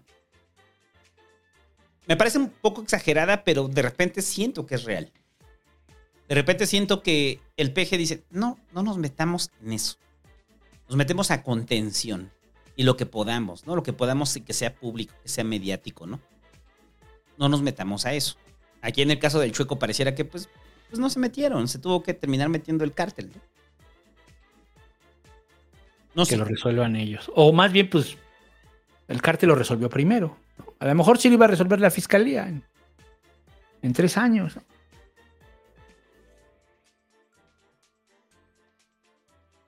El cártel lo resolvió primero. Ajá. Y bueno, ¿quieres agregar algo más de esto? No. No, pues ya. Ya hablamos del tema la otra vez. Y ya pasando a otra nota que nos puede dar gusto a todos. Eh, Se desploma TV Azteca en la bolsa. eh, porque Salinas Pliego, pues. eh, tiene. O sea, lo que, lo, lo- lo que- lo que se le está acusando a Salinas Pliego es que tiene un impago, ¿no? O sea, es un bono por 400 millones de dólares. Y son inversores que le metieron 400 millones de dólares. O sea, yo como inversor le metí 400 millones de dólares a TV Azteca, ¿no? Ajá. Entonces no te estoy pidiendo que me pagues mis 400 millones de dólares, lo que te estoy pidiendo es que me pagues los rendimientos de esos 400 millones de dólares que sí has tenido, pero no me los has pagado y desde 2021 no me los pagas, güey. Entonces, Salinas Pliego, pues conociendo a Salinas Pliego, le hablan los inversores porque aparte son gringos y les dice Salinas Pliego, ah, tú a mí me pelas la verga, güey, y les cuelgan. Oye, Ricardo nos va a meter en problemas. Ah, son pendejos. Les vuelve a contestar. ¿Qué pedo, pendejo? ¿Qué quieres, pinche hambriado? ¿Tienes hambre, güey? Ahorita te mando un Uber. Entonces, así me imagino a Salinas Pliego, ¿no? Tratando a sus inversores. Entonces, los inversores lo que hicieron fue llevarlo a frente a la. O sea, pedirle que se vaya a quiebra Para que ya les pague. para que ya los pague. O sea, no es un rollo de que realmente TV Azteca esté cayendo completamente, sino que caen las, caen, caen las acciones producto de este movimiento de los inversores eh, para que les paguen, ¿no? Eso genera inestabilidad, ya sabe cómo se mueve el mercado. Lo Entonces, ven, lo ven débil, inestable y entonces la Ajá. gente ya no quiere comprar acciones. Exacto. Entonces, como ya no quieren comprar acciones, caen las acciones de TV Azteca. Pero algo que decíamos en algún momento es que TV Azteca pues, lleva, llevan, lleva pérdidas desde hace un rato, ¿no? Y hasta el propio Salinas Pliego lo reconoce, ¿no? O sea, de que TV Azteca ya no le deja mucho varo. O sea, él lo Porque que la le de- televisora ya no es negocio, ¿no? Sí, las televisoras desde hace un tiempo están en una crisis en la cual ya no es negocio y por eso Salinas Pliego pues hace tiene otros productos más chafas que ofrecerle a usted. O sea, como este Easy o como Banco Azteca o como Electra, ¿no? Total Play. Ah, sí, sí, sí, es de Televisa, sí, cierto, Total Play. Eh, Salinas Pliego tiene más negocios que ofertarle más allá de TV Azteca, ¿no? Porque pues TV Azteca pues, pues se, se mantiene dentro de lo que puede, ¿no? Dentro de la crisis de las televisoras. Entonces, esto es como que sale, apenas alguien me preguntaba en el ciber, ¿no? O sea, de que si los ricos en algún momento dejan de ser ricos, que si hay un rico que de repente haya sido rico y, y de repente caiga completo en la precariedad y lo vea usted ahí como el señor Burns este, empaquetando cosas en un supermercado. Y yo les decía, no, güey, eso no pasa.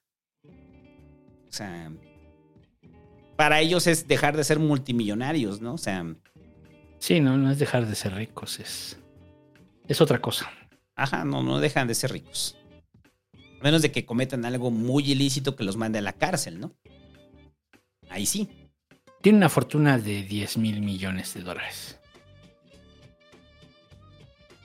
O sea, Lo, lo- lo que están diciendo es que esta presión que le hacen a Salinas Pliego es para que inyecte el mismo capital a TV Azteca. O sea, son 400 millones de dólares, ¿no? Lo del bono.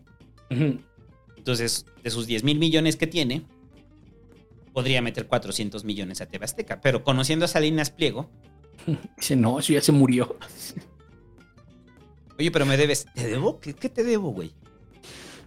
Entonces, dicen que lo más seguro es que Salinas Pliego se lo va a llevar a tribunales, güey. Sí, va para largo, ¿no? Dicen que va para largo el tema. Se lo va a llevar a tribunales y en una de esas hasta se los chinga, güey. Entonces, eh, no, no, no es como para celebrarlo. Pero sí, o sea, las televisoras desde hace un tiempo están cayendo, ¿no? Esto no es novedad. De todos modos les tiene que pagar. Sí o sí. Sí. Pero ¿cómo? ¿No? ¿Cómo? Bueno. ¿Y qué más? Y lo de Juan Cepeda, güey. ¿Qué opinas de que Juan Cepeda se bajó? Mm. No sé. Pues yo, o sea, ya habíamos dicho, ¿no? Bajaron a Juan Cepeda y también al, al de Coahuila, ¿no? Candidato en Coahuila también. Ajá, ¿ya no va tampoco MS en Coahuila?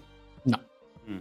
Entonces me da más la impresión que es como eh, un acuerdo, pero no entiendo bien con quién. A ver, es que no, no, no hemos definido. Juan Cepeda, ¿a quién le quita? A Delfina. ¿Seguro? Ajá, porque eh, estaba leyendo, precisamente hicieron una nota, una encuesta rápida de ya solamente Alejandra del Moral y Delfina, y Delfina crece. Delfina se va como al 41 y Alejandra del Moral queda como en el 27. Sí, ya es inevitable la derrota, ¿no? Pareciera, pareciera. Ahí andaba un meme muy bueno de Alejandra del Moral con Delfina, que la pusieron como Gohan con Majin Buu. y que dice que solamente Alejandra del Moral cree que van a poder ganar. Sí. Pero la decisión, a ver, es que son dos decisiones contrarias, porque la primera es, hay una decisión de Juan Cepeda de no ir por MC. Y la respuesta de MC es eh, que MC no, no va a ser, no, o sea, no va a solapar, ¿no? Que ya hay un acuerdo en el Estado de México para establecer el PRI, Morena y demás, ¿no? Entonces, yo creo que son dos decisiones. La primera es de Juan Cepeda, que dice, yo no voy a ir si Dante no me va, si el partido no me va a apoyar. Y la decisión de MC es, ¿qué tanto nos conviene ir? Porque al final la prerrogativa la tenemos garantizada por los diputados que metimos en la elección intermedia y que se van a elegir el siguiente año, ¿no? Sí, o sea, ellos no pierden el registro. Ellos no pierden, ellos lo pueden seguir conservando aunque no participen. Ellos van a eh, refrendar el registro el próximo año, en efecto. Pero mm, sí es muy raro lo de Juan Cepeda, lo de esto. O sea, es como eh, suena que lo acordaron, pero no sé bien con quién. O sea, como que no vamos a ganar y no tiene sentido. Mm, no lo sé. No lo sé. O sea, ¿crees Pero que hay un acuerdo con Morena? Pues así pareciera, ¿no? Al menos en el caso del Estado de México. Así pareciera. ¿Quién sabe? ¿Quién sabe? Pero bueno, el hecho de que ya no vaya Juan Cepeda, entonces nos pone ya en un escenario de dos, en donde hay- ya hay una diferencia más o menos de 17 puntos, puntos porcentuales entre Delfina y Alejandra del Moral. Y te van a arrancar las campañas.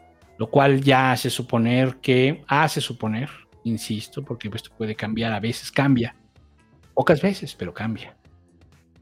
¿no? Este, pero bueno, Vamos a ver, el 5 de abril arrancan las campañas en el Edomex y van a estar aquí documentadas completamente en el Pasquín, muchachos. ¿El 5 Ujú. o el 3? Eh, ¿de la elección. no, no, no, el arranque de campañas. Ah, el 3. El 3, de ¿verdad? abril. El 3. El lunes 3 de abril comienzan y son dos meses de campaña y la elección es el 4 de junio. Entonces, si usted es mexiquense, está al pendiente. Y si usted es- no es mexiquense, también está al pendiente porque es un indicador de lo que está por venir, muchachos. Siempre la elección del Edomex es un indicador. Pues sí, siempre es un indicador de no, de no sabemos de qué, ¿eh? No sabemos de qué, pero siempre es un indicador. Oye, hace rato decía el Hobbit ahí en, los- en el chat que, mm, que vio a este a Rubalcaba, que, que se enamoró también. También se enamoró de Rubalcaba el Hobbit. No, dice, dice, fíjate lo que dijo, es el panista más blanco que he visto, Rubalcaba no es Pasó dos- panista. pero abajo lo corrigió. Dice, pasó dos segundos bajo el sol y ya estaba rosadito como ajolote. Qué vergüenza ser gobernado por gente tan débil. ¿Qué pedo con el Hobbit? Bueno, sí, ya después corrigió abajo y dice, dice, este, corrijo, Adrián Rubalcaba es del PRI. Pero no, no, o fue sea, del- no corrigió lo de ser gobernado por gente tan débil. Ah, no, eso no. eso porque no. se quema, o sea. Sí, no, eso No, o sea, entonces, ahí el Hobbit, muchachos, que es piel azteca. Hobbit puede estar seis horas bajo el sol y no le pasa nada. O sea, en conclusión, a Rubalcaba le falta barrio. Ah, no, pues se ve desde aquí a 20 kilómetros de Le distancia. falta barrio. Ahora, este, del tema de, de- de Rubalcaba y del PRI. mm, este, también fue del PRD. De hecho, no, no sé si lo hablamos en la historia de la Ciudad de México, el, el que se acaba de publicar. No sé si hablamos del tema de que Rubalcaba había pertenecido al grupo de Bejarano. Sí, sí, Durante hablamos. un rato. Sí, Sí, sí, lo ¿verdad? hablamos, sí, lo hablamos. Durante un rato. Ah, pues ahí está, ya lo pueden escuchar. Todo el mundo viene emputado. ¡Eh, ¿dónde está mi pasquín? Este pasquín tiene ocho meses. Sí funciona. Así funciona. Y ya, vamos a un corte, muchachos. Vamos a un corte. Y ahorita regresamos. No se Ah. vaya. Hay muchos Reporteros pasquirijes, así que escúchelos todos. Ahorita venimos. Boys I've known, and I've known some. Until I first met you, I was lonesome.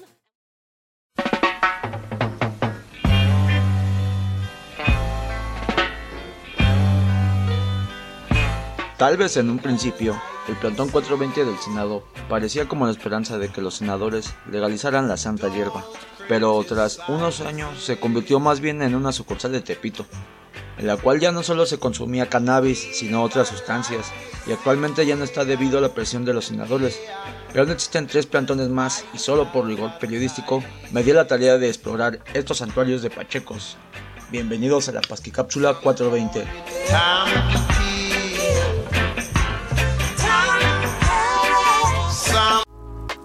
Uno de los plantones está localizado sobre Reforma, a la altura de Metro Hidalgo, y aunque es un parque más pequeño que el Senado, ahora se encuentra más lleno debido a que muchos que se localizaban en el antes mencionado ahora se localizan aquí, por lo cual es obvia la presencia de vendedores de cierto grupo criminal. Y en algún caso ya se mencionó que han actuado con violencia en contra de gente que va a fumar y cometen algún acto que no les parezca, para demostrar autoridad me imagino. Todo esto bajo la ausencia de policías y que a lo mucho se limitan a hablar y pasar por su mochada, que ya ni siquiera tratan de ocultar su acción. El segundo está localizado en el centro histórico, que como mencionó el Tatabó, Desde la catedral ya es notorio el olor del santuario de Pachecos, que se encuentra cerca de la Suprema Corte. Se supone que es para hacer presión, aunque debido a la cantidad que han consumido, a la mayoría se les olvidó qué hacen ahí, aunque como en los otros puntos se presta para el consumo de otras sustancias. Me gustaría mencionar uno que se localizó en Tlatelolco, en la tercera sección, que fue tan efímero que cuando fui a visitarlo ya no había nada, y solo se encuentra una lona en la que se puede leer que los vecinos de Tlatelolco se oponen rotundamente ya que es el paso de estudiantes y que tomarían medidas si no se quitaba el plantón. Y por último, el que se me hizo el más interesante es el de la estela de luz, en el cual los gringos que vienen saliendo de Chapultepec se percatan de este plantón en el cual no hay vendedores como tal, sino que es un club canábico, en el cual por una aportación de 10, 20 o 30 pesos al club eres acreedor a una cantidad de ganja y no termina siendo venta como tal. Según ellos es producida por el club. Final, seguimos con los senadores en desacato. Por miedo a perder votos, no se aventarán a legalizarla al menos en este periodo presidencial. Y aún faltan temas que analizar como la participación de empresas extranjeras en contra de la de agricultores mexicanos, que ya se ha reportado que de no analizar bien la legislación saldrían desfavorecidas en contra de empresas canadienses. Y obvio, el tema más vital, hablar de la importancia de la mascota de Movimiento Ciudadano Armando el Porro, pero eso ya será en otra cápsula. Para el Pasquín Alfabeta.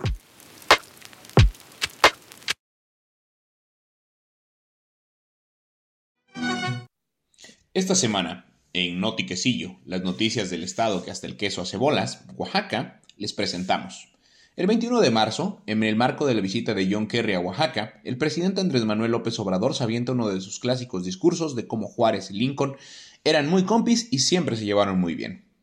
En este mismo marco, también le gritan Yankee Go Home y hay manifestaciones en el Istmo por el corredor transísmico. Se crea una alianza de municipios en la Mixteca que reclaman el abandono de las obras en la zona y piden atención. No se le permite el acceso a Paola, la joven del Istmo, que hasta tiene la orden de un juez para usar pantalón en la escuela. Incluso el gobernador reconoce que hay una violación a sus derechos. NSS Noticias nos recuerda que en el periodismo siempre hay alguien que paga la tinta. Revisa la nota completa en Facebook. Unión de Artesanos de Pueblos de Oaxaca se manifiestan frente al palacio. Exigen respeto a los pueblos originarios. En el marco de la visita de John Kerry, se dieron dos grandes bloques de noticias según donde, según donde las leyeras. Unos medios hablaban de la hermandad de la que hablaba el presidente y de cómo estamos trabajando para cumplir la línea que nos dicta en cuanto a energías limpias se refiere. Por otro lado, medios más locales y con una menor influencia de la política nacional reportaban la inconformidad de las comunidades del Istmo, quienes se quejan de que en los últimos proyectos no se vieron beneficiados a pesar de la derrama económica que los grandes parques eólicos y otras obras representan en el país. Pero de nuevo, en esta lógica de la derrama económica capitalista, a los grandes capitales les toca un baño con una manguera enorme y a las comunidades apenas les salpica un goteo. Es cierto que el desarrollo de las capacidades productivas del Estado y su desarrollo económico son importantes, pero si este desarrollo del que nos hablan solo viene en forma de PIB y no en forma de seguridad, salud, mejoras en la infraestructura pública, la neta no es el desarrollo que queremos en las comunidades. Y eso de que en el futuro vendrán los beneficios, pues no nos lo tomen a mal, pero lo mismo nos dijeron de los parques eólicos y 5 mil pesos de renta por hectárea para quienes perdieron sus tierras a cambio de los problemas sociales y ecológicos que derivaron de ellos, no es precisamente el desarrollo que los oaxaqueños buscamos. En este mismo marco, los municipios de la Mixteca presentaron un frente unido para denunciar el abandono por parte del Estado, y por separado pero de manera simultánea, la Unión de Artesanos de Oaxaca se manifiesta oponiéndose a las artesanías chinas y exigiendo el respeto a los pueblos originarios. Si se fijan, hay varias luchas sociales que parecen estarse gestando en Oaxaca. Esperemos se encuentre una solución a través del diálogo y no sea necesario llegar a un malestar social mayor o manifestaciones más grandes. En el proyecto Migala Oaxaca tratamos de dar seguimiento a las diferentes luchas y decidencias que se presentan en el Estado. Estas y otras noticias importantes las compartimos en el grupo de Telegram del proyecto Migala Oaxaca y también en nuestro Facebook. No se les olvide unirse y discutir por allá las noticias que les gustaría que salgan en Notiquecillo. Inaugurando con esta primera cápsula la sección Eras una vez en Gringolandia. ¿Por qué hizo tanto ruido un desconocido banco llamado Silicon Valley? Desde la crisis del 2008 no hubo colapso bancario hasta que este banco desconocido, Silicon Valley Bank, un banco local que a pesar de recibir alertas estas fueron ignoradas, pues sin riesgo no hay ganancia, o al menos eso dijeron. Este colapso surgió porque estaba fuertemente invertido en bienes raíces, y esto porque sería un problema.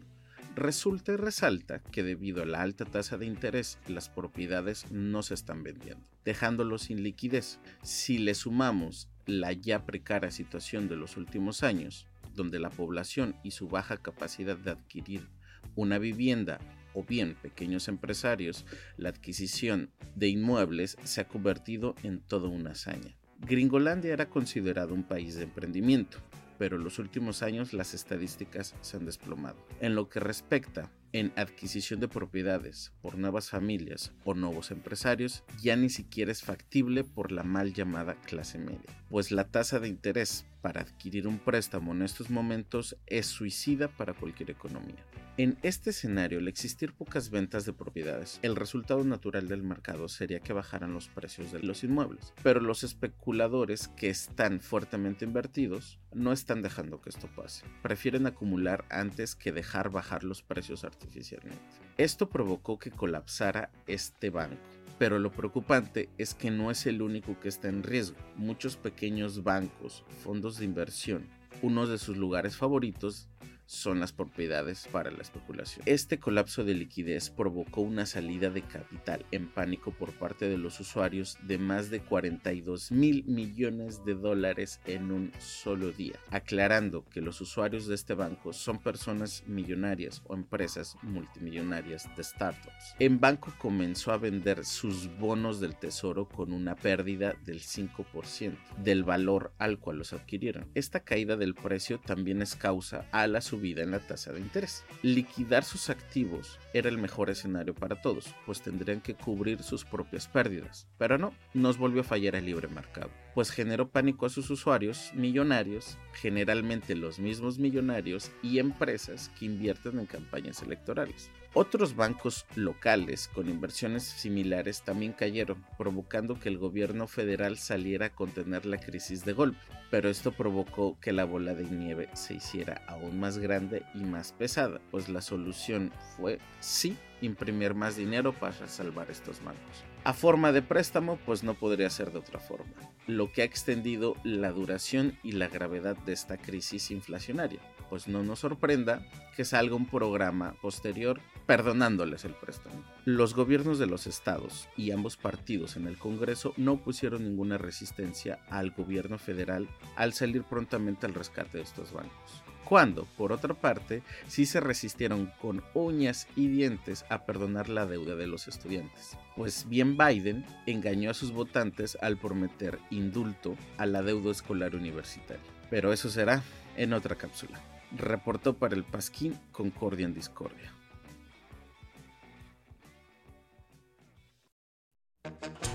Hola amigas y amigos del Pasquín, Hoy les vengo a platicar sobre un problema el cual no se habla mucho y es del machismo y el acoso dentro del Instituto Politécnico Nacional.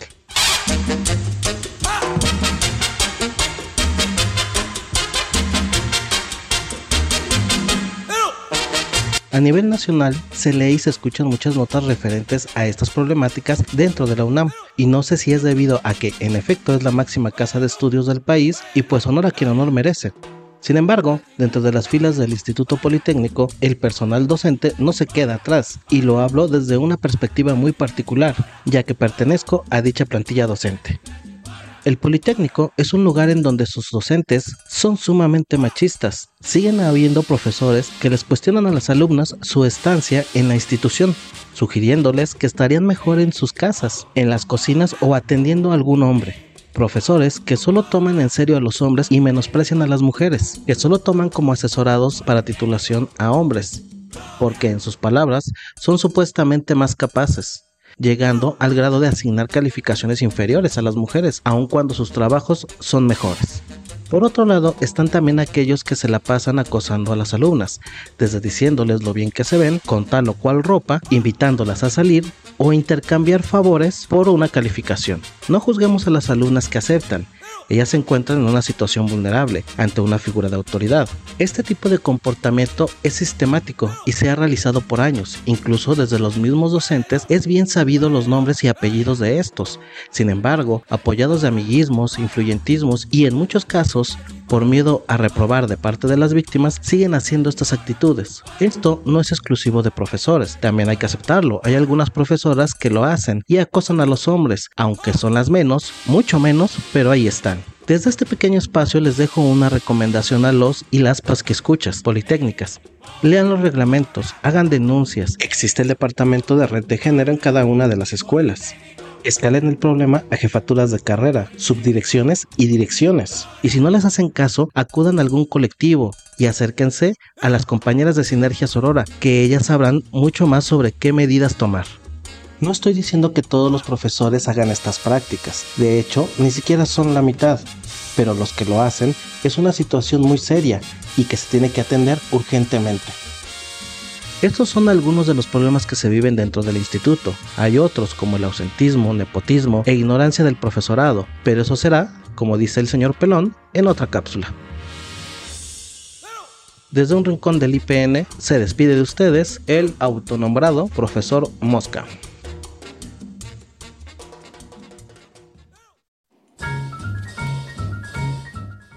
¿Por qué nuestra cabecita de algodón odia a los organismos genéticamente modificados? ¿Realmente me saldrá un brazo si me como un maíz transgénico? Para resolverlo, aquí en su genépsula pasquinética. Comencemos entendiendo que es un organismo genéticamente modificado. Pues estos son organismos que por medio de edición genética e inserción de ADN a su estructura pueden cambiar y adaptarse a diferentes propósitos, sean resistencias ambientales, sobrevivencia a plagas o producción de medicinas, entre otras cosas. Su historia se remonta al año 1973, donde Heber Boyer, Anne Stanley Cohen desarrollaron el primer organismo genéticamente modificado, añadiendo a una bacteria los genes de resistencia a antibióticos que no poseía a partir de otra que sí los tenía. Posterior a ello, y viendo el éxito obtenido años después, en 1974 se creó el primer animal genéticamente modificado, siendo este un ratón al cual por medio de la inserción de un papovirus a su ADN fue capaz de vivir sin presentar tumores durante toda su vida. Esto abrió el panorama a investigar de qué otras maneras se podría utilizar esta técnica génica para mejorar nuestra vida, principalmente enfocándose en la medicina y la agricultura, bases muy importantes de la supervivencia humana. Así es como en 1982, investigadores de la firma Genetech en San Francisco lograron modificar la bacteria Escherichia coli, insertando fragmentos del gen productor de la insulina en los humanos logrando que esta bacteria lograra producirla con éxito y sin riesgo al rechazo por parte del organismo, como en el caso de la insulina producida por medio de animales.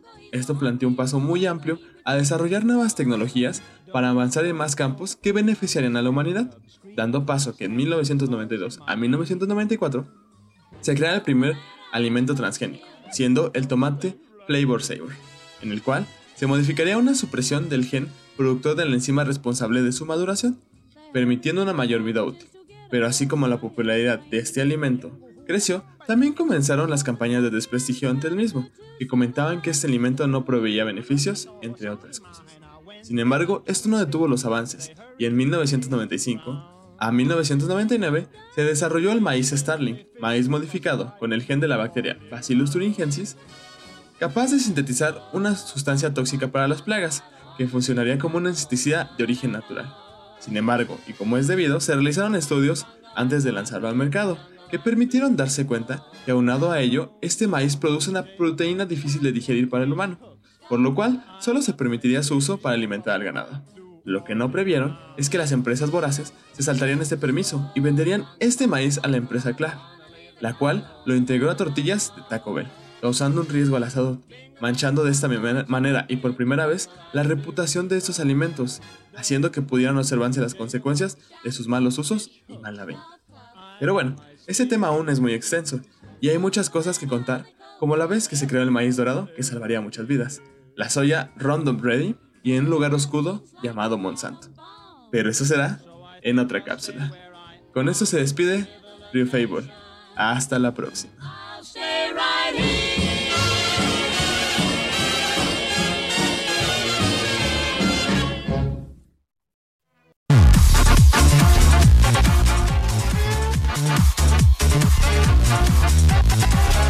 Estamos de vuelta en el Pasquín. Muy bien la Páscula, Pasquín Cápsula Genética. Que son de esas cosas que ya llevamos hablando también varios años en el Pasquín, de que no todo lo modificado eh, Genéticamente. genéticamente es malo. Es el diablo. Ajá, como... Es que mucha banda se quedó con esto. ¿Te acuerdas que era un- como un tema muy de finales de los 90, inicios de los 2000? O sea, el pedo de los transgénicos. Pues sí, sí, sí.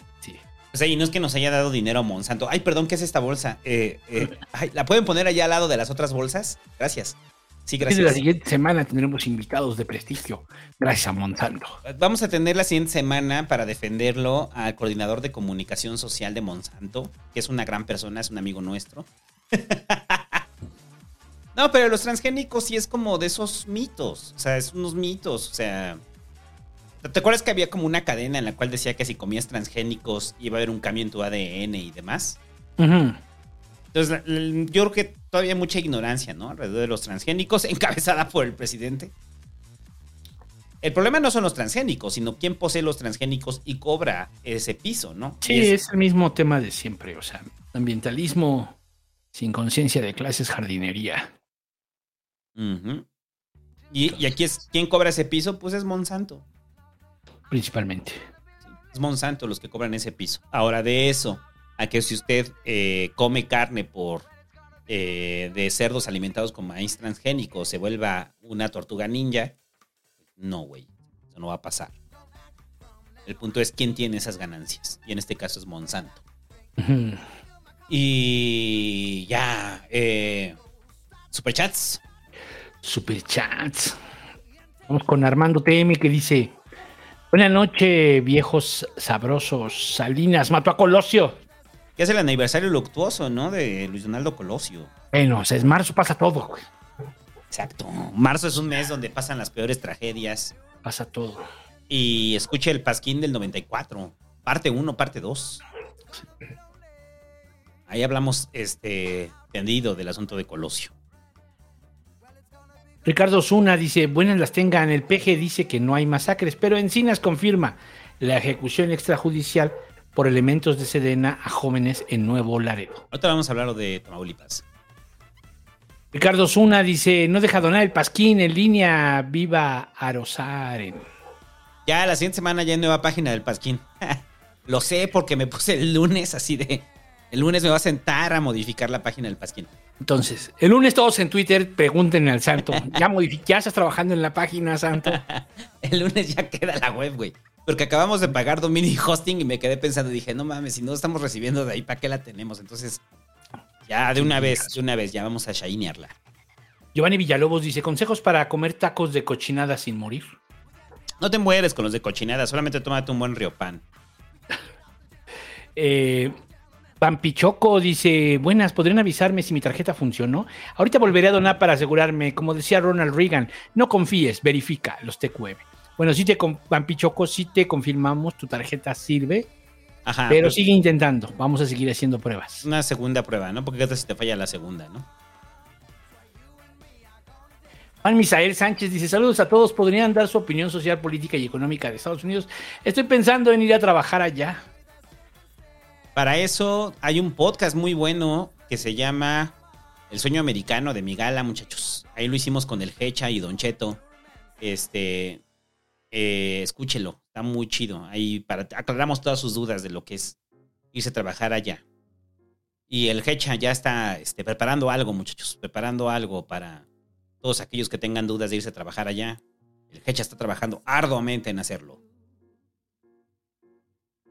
Luis Rodríguez dice, buenas noches, don Pelón y Mr. Búho. Recomiendan algunos lugares para desayunar y almorzar por insurgentes. Gracias por otro pasquín y denle like, no mamen. Depende del presupuesto, ¿no? ¿Pero qué? O sea, pero Es insurgentes... que por Insurgentes es bien caro, Insurgentes No, es pero- enorme, ¿no? ¿Pero qué? Insur- O sea, es que Insurgentes es la calle más grande del mundo, güey. Sí, Insurgentes Sur, Insurgentes Norte. O sea, Insurgentes empieza en la carretera de Pachuca y termina en la carretera de Cuernavaca. Atraviesa la ciudad de norte a sur. Entonces, Sí, no, depende, ¿no? Ahora, si estás hablando de Insurgentes Centro, es bien complicado comer en Insurgentes Centro, güey. Es pura o cadena o restaurante. Las fondas son caras en Insurgentes Centro. Hay unas tortas bien chidas en la glorieta de Insurgentes. Ah, ya sé dónde. Afuera del Liverpool Insurgentes. O sea, en Félix Cuevas, este, esquina Insurgentes. Todo eso, hay dos corredores. Busca, ya sé, güey, búscate el SAT de Insurgente, de Félix Cuevas. Ahí alrededor, uff. Yo el día que estaba volviéndome loco, güey, ahí, o sea, nomás veía en el cristal así los pinches tacos, ¿no? Sí. No, pero es que la pregunta es muy vaga, güey. O sea, Insurgentes puede ser Perisur, Insurgentes puede ser Indios Verdes, o sea. Y mejor que nos diga qué parte de Insurgentes. ¿Qué parte de Insurgentes? Este. Lalo Marvi dice: Señores, recomienden marcas de café molido o en grano. El iguana oaxaqueña, ¿qué, ¿qué pasó con ese? No, pues ahí sigue el iguana, el iguana sigue vendiendo, ya se recuperó. Eso Entonces, es todo. Café de bueno, café de iguana oaxaqueña, la venta en Mercado Libre. Y aparte, no es que nos dé, él sí nos da nuestras bolsas. Él sí Él llega sí y nos corrompe, pero sí. El iguana oaxaqueña, sí, en mercado es muy buen café. Pero si le gusta el café veracruzano, del estilo veracruzano, ¿no? Más acidón. Este, si le gusta el café más de, del estilo chapaneco, eh, ¿cuál sería bueno chapaneco? Pero me estoy pensando. Ay, es que no me acuerdo de ese, pero ese es como, es que es, de- es uno de cooperativa de mujeres allá en Chiapas. Y, pero sí lo venden hasta en el súper, así se llama café de mujer, que se llama, así se llama tal cual café de mujer. Búsquenlo, es bueno, es bueno. Luego dice. mm, Un ángel guerrero. Ah, no, perdón, Daniel. Mi primo dice que hay contingencia ambiental en la Ciudad de México porque dejan que se use gasolina corriente. ¿Cómo? No, es que, pues no sé, pues que ha de pensar, o sea, que hay gasolina que se convierte en oxígeno, o cómo funciona. O sea, porque, porque, o sea, no dejan que se use, o sea, todos tendrían que usar premium.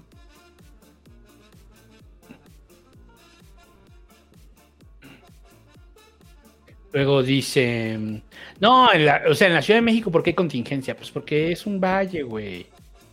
Es un valle y... Porque es un valle, hace calor.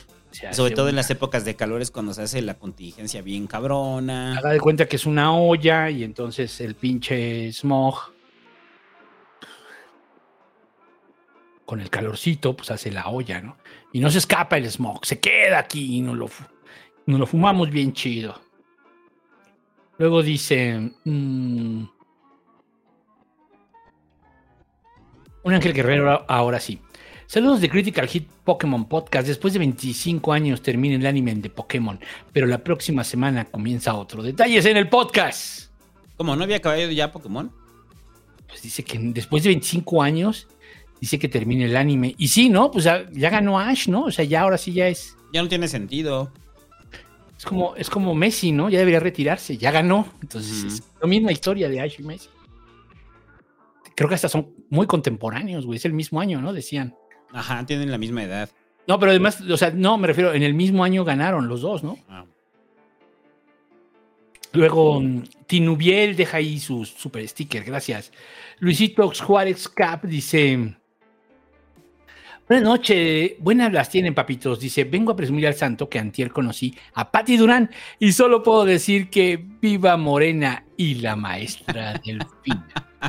Nosotros también conocimos en algún momento a Pati Durán. Sí. Eh, Ángel Ramírez dice: Ay, qué buenos tiempos. Yo no quería agregar nada más. Hasta que tú lo agregaste, güey. O sea, yo me estaba yendo muy. Es que usted no vio al santo como lo hizo. Nosotros también conocimos a Pati Durán y se puso así bien rojo acá. como que le llegó así. se, le directó, se le directó el cuerpo entero. Yo estaba haciendo, tratando de ser muy correcto. Y entonces, el búho cuando ya dijo lo de. ¡Ah, qué buenos tiempos! Este, luego dice Ángel Ramírez, dice, hola viejos sabrosos, consejos para un padre primerizo. O sea, el búho es padre, muchachos. Pues, ¿qué, qué te digo? Pues este, tutoriales, güey, pues todo se arregla con tutoriales. No, no es cierto. Dedícale tiempo. Disfrútalo, pues es como lo más chido, y involúcrate, participa en el proceso. Ve al doctor, lleva, lleva a tu criatura al doctor para que este. Y las vacunas, las vacunas es muy culero. Porque le ves cómo le ponen la vacuna apenas a tu bebé de dos meses y te duele hasta el corazón. Pero bueno, eso, involúcrate. Omar Darío Herrera Rodríguez dice: Hola Pasquinerdo, solo quiero probar mi tarjeta. Muy bien, Omar, sí sirve. Sí sirve, pero. Pero, pero no, no te confíes, mejor vuelve a probar. Y, y si usted dio un superchat para verificar su tarjeta, probablemente el banco se la bloqueó. Entonces, vuelve a intentarlo para saber si el banco no se la bloqueó. Luego dice Ricardo Yáñez: El sistema Cutamala solo funciona con su tanque más pequeño, los demás están abandonados y nunca se terminaron. Yo no lo sabía. No lo sé. Aarón Guzmán dice, señor Santo, le quiero agradecer por la vida, me da acidez. Me acompañó en la tesis, desempleado y con trabajo, con vecinos y en el amor. Muchas gracias por todo. Gracias. Ya acabó la vida, me da acidez. Ahí aviso parroquial. Ya acabó. Este, concluyó en la temporada 4, concluyó muy bien. Yo estoy muy feliz de que ya haya concluido. Porque ya era necesario que concluyera. Pero sigue la semana, me da acidez. El 5 de abril continúa la semana, me da acidez. Y en junio vienen los cuentos Cyberpunks. Así que hay mucho del Santoverso fase 2, güey. Sí me puse mi cuello de tortuga en la presentación del Santoverso fase 2. ¿Dónde está? ¿En el, en el Twitch? En el YouTube. Este. ¿En el YouTube? En el YouTube ya también lo subí a Spotify. Lo puedes escuchar ahí en Spotify.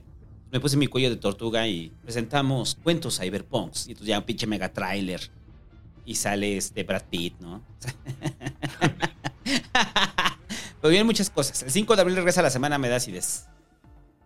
Pero ya, Mm. la vida me da acidez ya. Llegó a su fin, muchachos. Y Llegó muy bien. fin. Y llegó muy bien a su fin. Luego dice...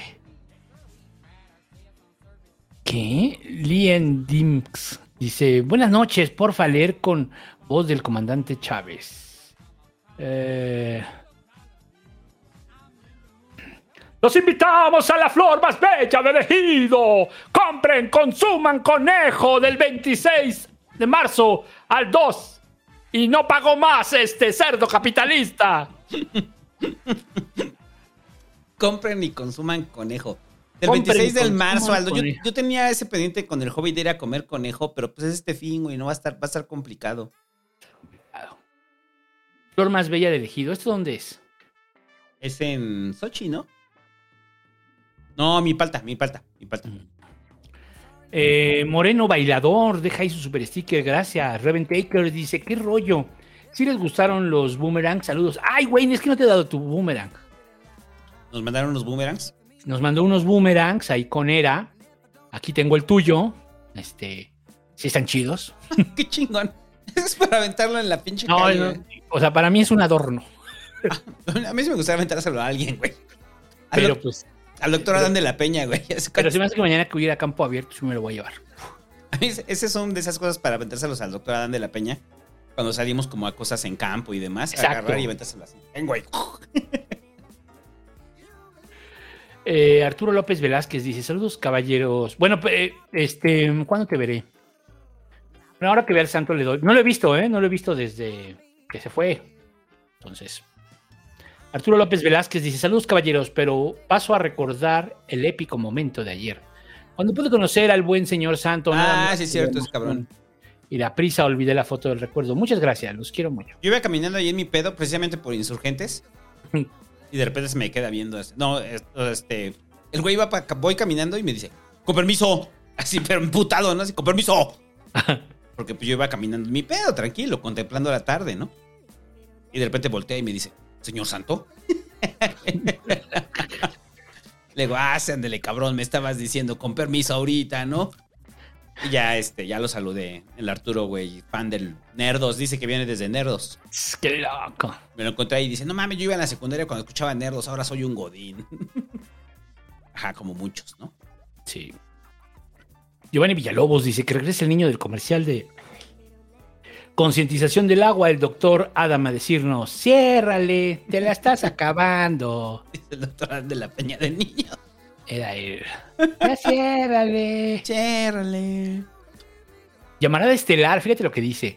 ¿Para cuándo el Nerdos de Kubrick y de paso un Nerdos de todo Rocky hasta Creed y otro Nerdos de lo que sea? Porfa, pues data, son increíbles. De Kubrick, sí, de, de- de Rocky yo no he visto...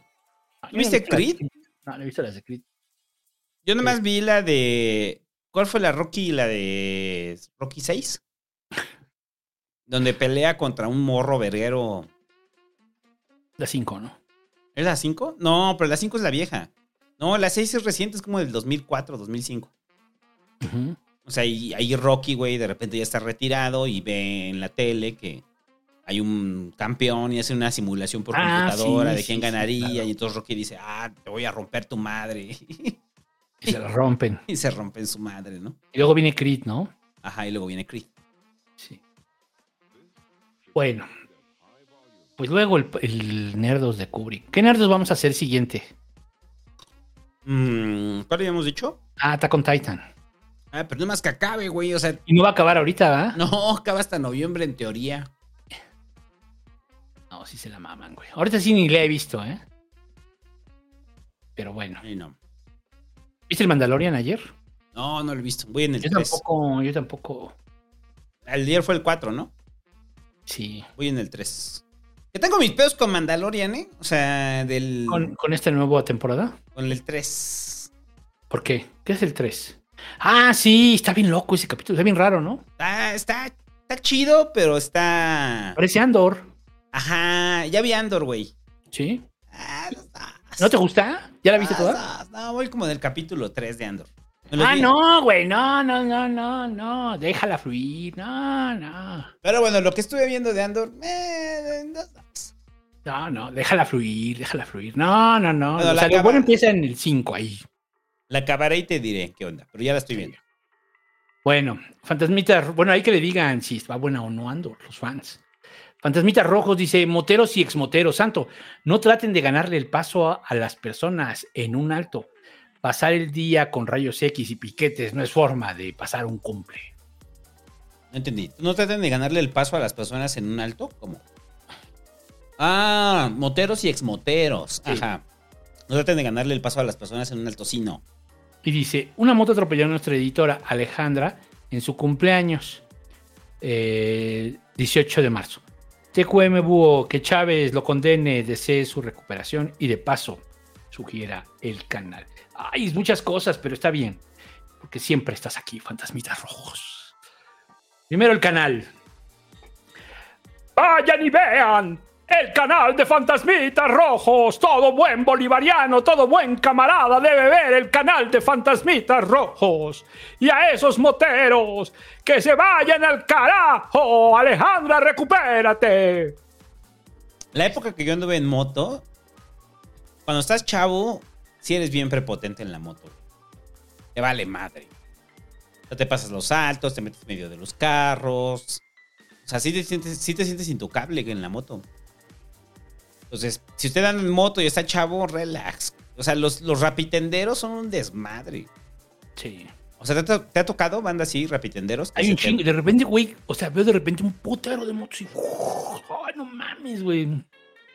Está cabrón. Y la mitad son repartideros. Y Bueno, la mitad son repartidores. Ajá, y de repente te aparecen de la nada y no sabes cómo cerrar y, y se emputan y te patean el carro, güey. Sí, es un desmadre. Un desmadre con los rapitenderos.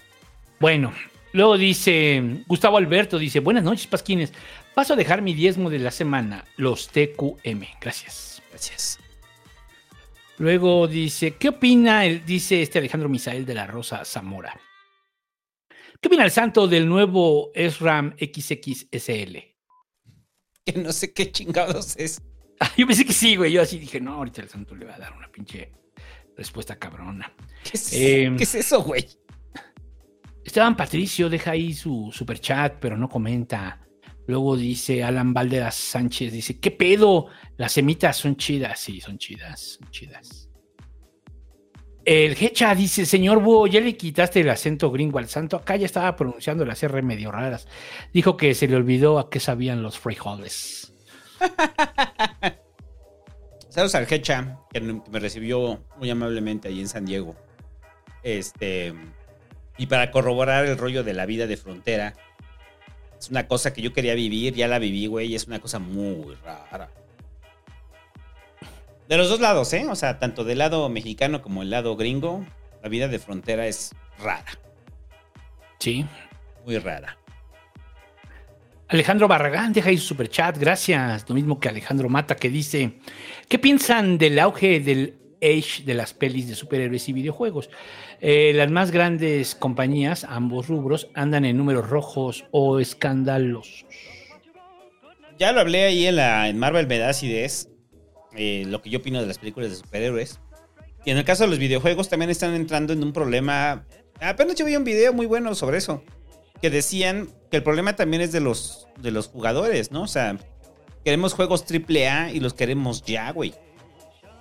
Entonces los tiempos de desarrollo... No que son tan- no, no, son tiempos de desarrollo de 6, 8 años. Y tampoco compran tanto como el caso de las series, ¿no? Sí, no. O sea, sí son, siguen siendo una industria enorme y, y- y de repente fra- pueden fracasar en un proyecto millonario que tenían de videojuegos, bueno, de un juego. Eh, pero los tiempos de desarrollo muchas veces son culpa de los propios eh, estudios que generan un hype y también de los, de los gamers que están a la espera de un juego y cuando ese juego no cumple sus expectativas, eh, pues son muy agresivos, ¿no? Y dest- quieren destruir a la empresa. Entonces son ciclos en los cuales son pocas las empresas que logran entregar un gran producto en menos de cuatro años. Y la mayoría de los grandes desarrollos de juegos están... Güey, no, no tan lejos. Zelda, ahorita va a salir el nuevo, ¿no? El Tears of the Kingdom. Y además para que te digas, ay, qué viejos estamos. El Breath of the Wild salió en el 17, güey. O sea, fueron casi seis Sí. años de desarrollo de, de un nuevo Zelda, ¿no? Y entonces Nintendo ya lo retrasó varias veces. Pues el juego va a tardar lo que tenga que tardar, punto, ¿no? Ese tendría que ser como el rollo, pero las propias empresas también van hypeando a los gamers. Y los gamers pues están tan hypeados que de repente llega y si no les gusta, pues hacen que crezcan las empresas. Eso como repercute es, pues los desarrolladores, ¿no? Están en chinga, güey. Y hay unos casos bien culeros ahí de crunch, de crunch y banda que no duerme y duermen en la oficina, otros inhumanos en las empresas desarrolladoras de videojuegos. O sea, así es, se vuelve el infierno para mucha banda trabajar en ello. Pero es por culpa de los pinches gamers. O sea, que están mame y mame de que ya sáquenlo, ya sáquenlo. Y luego lo sacan. Ay, lo sacaron muy antes.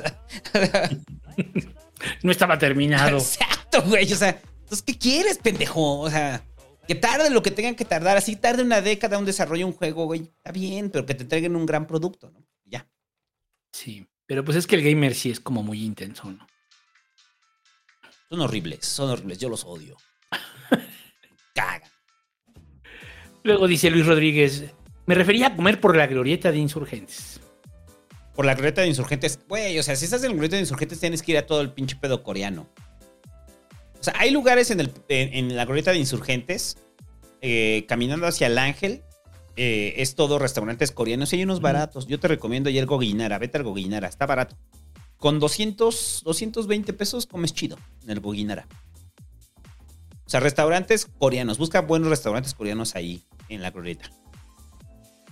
Luego dice, Ubu, Ubu, what the fuck, dice, eh, saludos desde la hermana República Bonóvica, Ubu.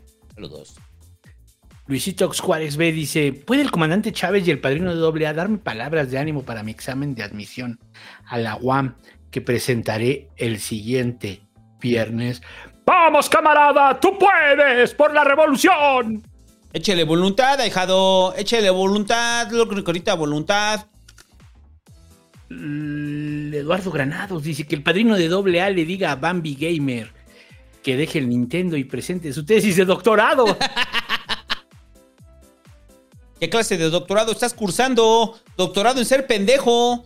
Doctorado en ser huevón. Eso es lo que eres. Ahí con tu pinche Nintendo y con tu pinche cara de idiota. Así. ah. Paréntesis, güey. Apenas estaba el domingo con el doctor de la Peña.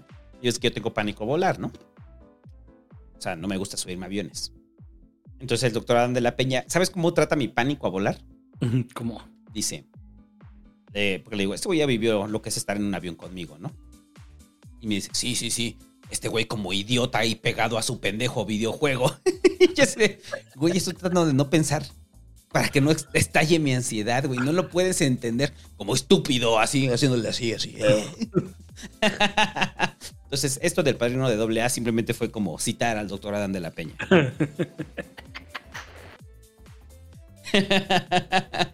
y ya, este. A ver, dice M. Monlime. Dice, buenas, Buy Santo, ¿cómo, ¿cómo hago para cambiar la brújula política de mis padres? Están entre Alarraqui y Loret con desinformación. Saludos y gracias. Pones el pasquín. Conciencia de clase. Ustedes lo que tienen que hacer es conciencia. No se peleen. Nada más díganle, ¿ya, ya te diste cuenta de que esos güeyes que te dicen que todo es meritocracia nacieron ricos. Es así como, ah, no, pues sí, ¿verdad? Sí. O vamos a hacer nuestro, nuestro propio podcast eh, con la voz de Alasraki para que eh, tu jefe se convenza, ¿no? Entonces cuando Alasraki diga, ese pinche viejo pendejo. Oye, ¿crees que Alasraki alguna vez ha lavado un puto plato en su vida? Sí, no, no creo. Hay que tener las manos suavecitas, ¿no? Muy suavecitas. Y ya para terminar, dice el Jorge Todd, eh, saludos, se les extrañaba, un abrazo, beso y arrimón.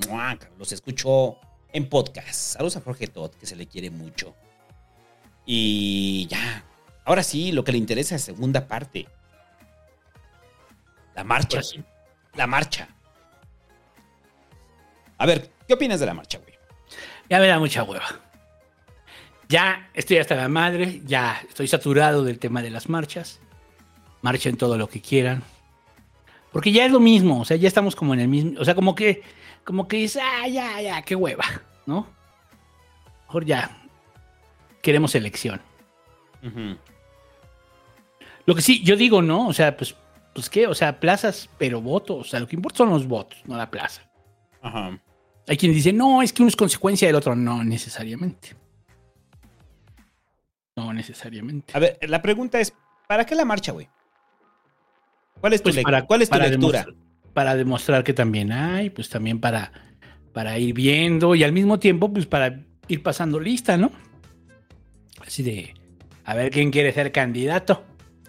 Pues hay que pasar lista, ¿no? Hay que hacer méritos. O sea, es para demostrar aquí también nosotros, ¿no? Y, oye, que la marcha, este, la otra marcha fue más grande o que no, que la mía es más grande. Eh, ¿Qué te digo?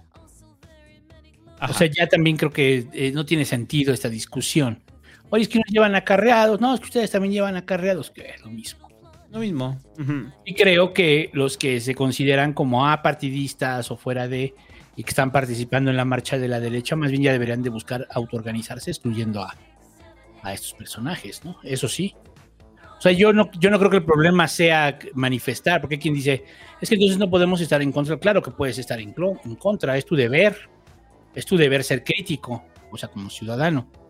Pero el pedo es que le haces el caldo gordo a aquellos güeyes, ¿no? Porque pareciera que la, marcha de la derecha son las que organizan los partidos, ¿no? Y mucha banda va ahí, pues porque, pues porque es anti-PG legítimamente, ¿no? No necesariamente porque se identifiquen con el PAN, con el PRI o con el PRD, o con Gustavo de Hoyos, o con este, con este, ¿cómo se llama? Eh, Claudio X, ¿no? O sea, no necesariamente es eso. O sea, hay gente que. Pero, pero ¿qué crees, güey? Que estás marchando con ellos. Y entonces eso sí es un problema. Eso sí es un problema. Porque, porque, porque ya, entonces ya te estás decantando políticamente. Entonces sí, asúmelo. Pero creo que el caso no es el caso de muchos. O sea, creo que la ya también la conclusión a la que he llegado es la marcha de la, de, digamos, de estos últimos que ha habido de defensa del INE, pues hay de todo. ¿No? Hay de todo. Mientras que en, el, en las marchas del PG, pues solo hay pejistas. Esa creo que es la diferencia. Y entonces, pero ya me da mucha hueva, la verdad. O sea, ya, ya como que ya se va a convertir esto en un en un rollo de este, ahora vamos a hacer una marcha y ahora a ver quién la tiene más grande y no sé qué, y bla, bla, bla. ¿Para qué es la marcha? Contestando tu pregunta, para mí, pues para demostrar quién, quién la tiene más grande, ¿no? La marcha. Ah, es eso. Yo, yo, yo, decía que. O sea, la respuesta del peje es una respuesta emocional, ¿no? Le caga que le, tomen su plaza. Le caga que le tomen su lugar. Le, le, enoja mucho que haya una concentración que no sea él.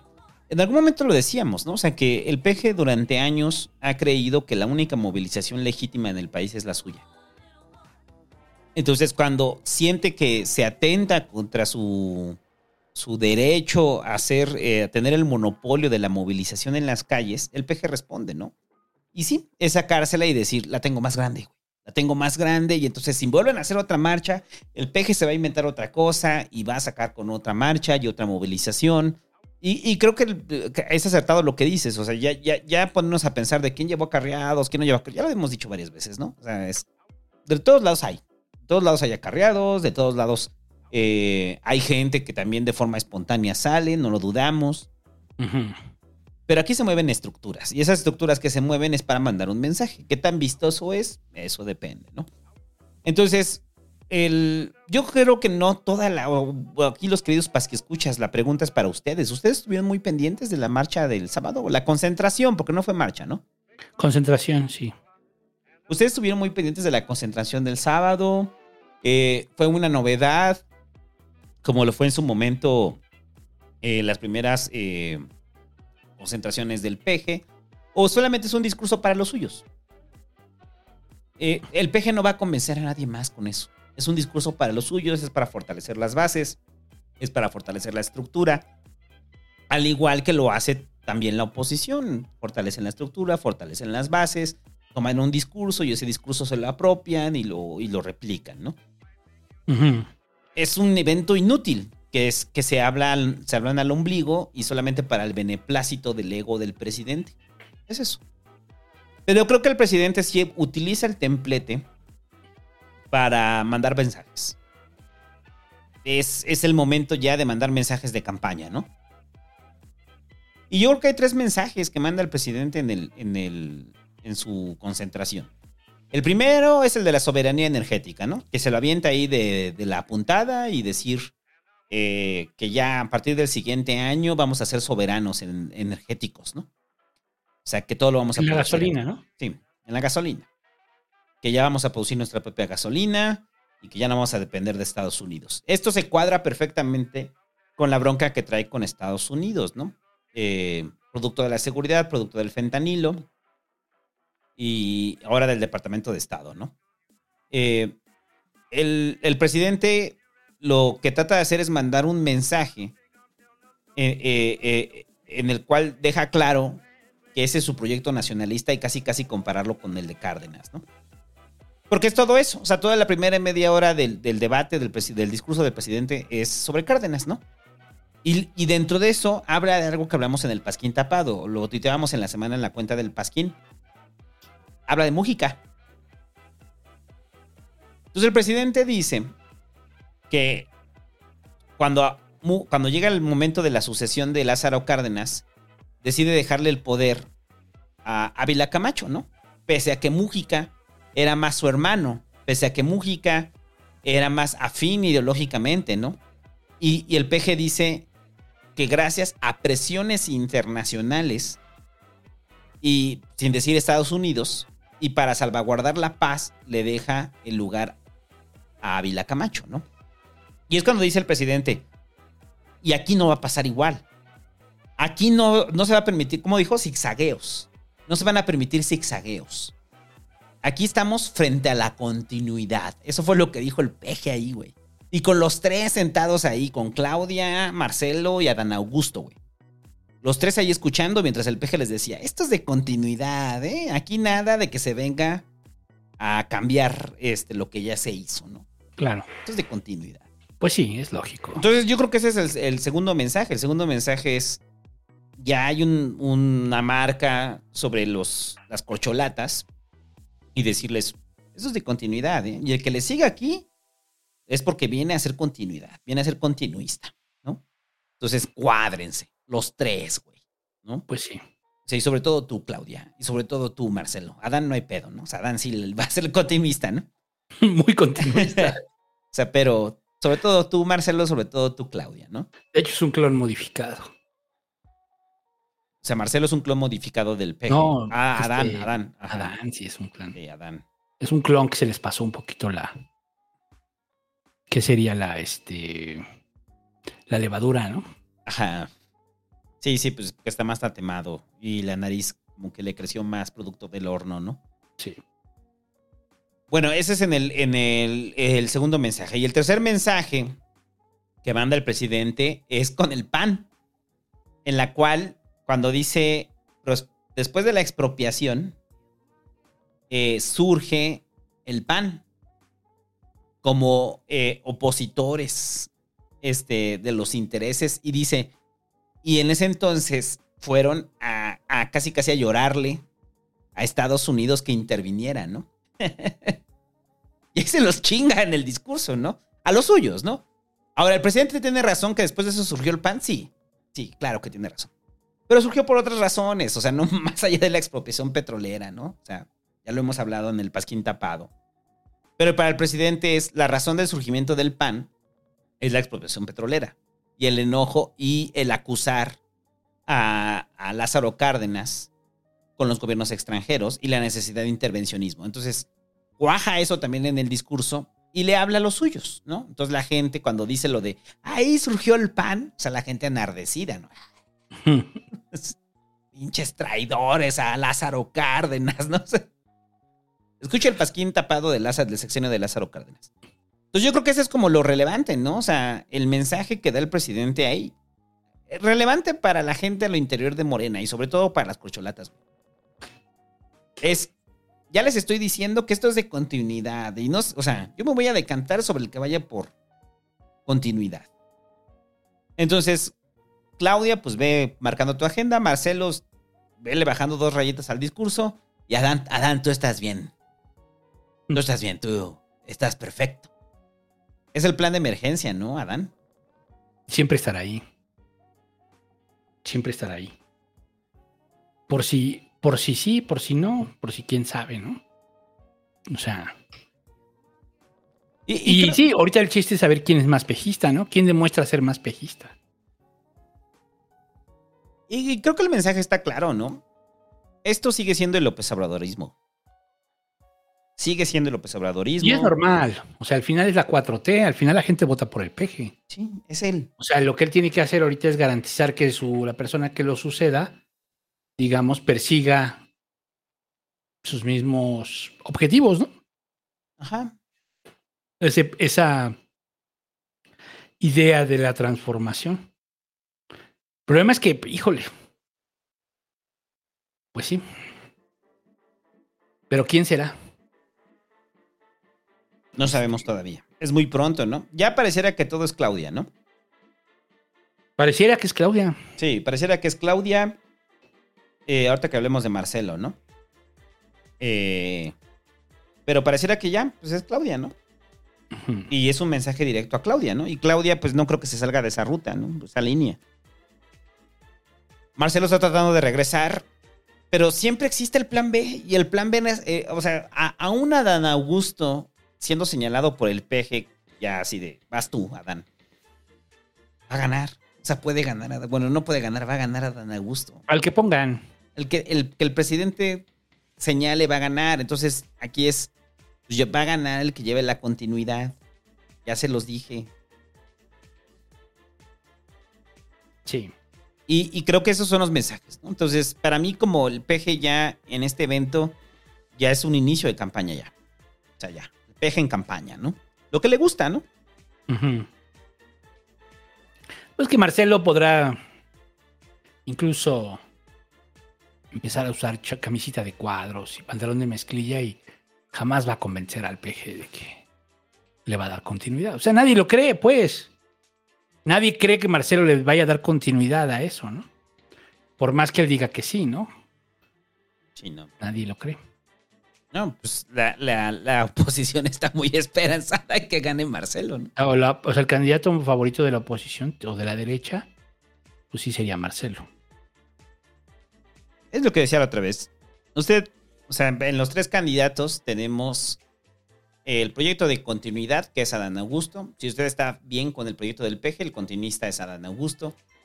El proyecto que va, que nadie le va a creer, nadie le cree que no va a transformar, que es Marcelo, que es un proyecto para mí más afín al prismo, más progresista, pero más afín al prismo. Y el proyecto Claudia, ¿no? El proyecto Claudia, que para mí es más una regencia. La regencia, el PG extendiéndose a través de ella, ¿no? Pero muy cabrón. Y, y con muchos, con muchos, con, con, muchos tropiezos, ¿no? El caso de Claudia, muchos tropiezos. Y, y que habíamos dicho, la línea 12 la cargó ella, ¿no? Al final la cargó ella. Y puede ser un sexenio que si le apuestas a futuro, el sexenio de Claudia, sería un sexenio muy inestable, ¿no? Por todas las cargas que trae Claudia, por la forma de hacer gobierno de Claudia. Y entonces, y por ser mujer. Por ser mujer. Uh -huh. Entonces, son cosas que yo creo que van a poner en la balanza, ¿no? El PEG. Siento que el peje anda medio molesto con los demócratas. Ahorita vamos a hablar de ese tema, ¿no? Pero eh, incluso ese es como el mensaje, ¿no? Porque para, para los demócratas Marcelo lo ven también muy bien. Ajá. ¿no? Y este, y en ese el peje se emperra y dice, no les voy a dar gusto, ¿no? No les voy a dar gusto. Y entonces, Claudia, si cae más, pues tenemos el plan B. Y el plan B es a darme a gusto. Si a usted le molesta mucho el proyecto del PG, yo creo que sí le molestaría mucho a Dan Augusto. Si a usted le gusta el modelo del PG, pues a Dan Augusto es la continuidad de eso. Son seis años más de PG.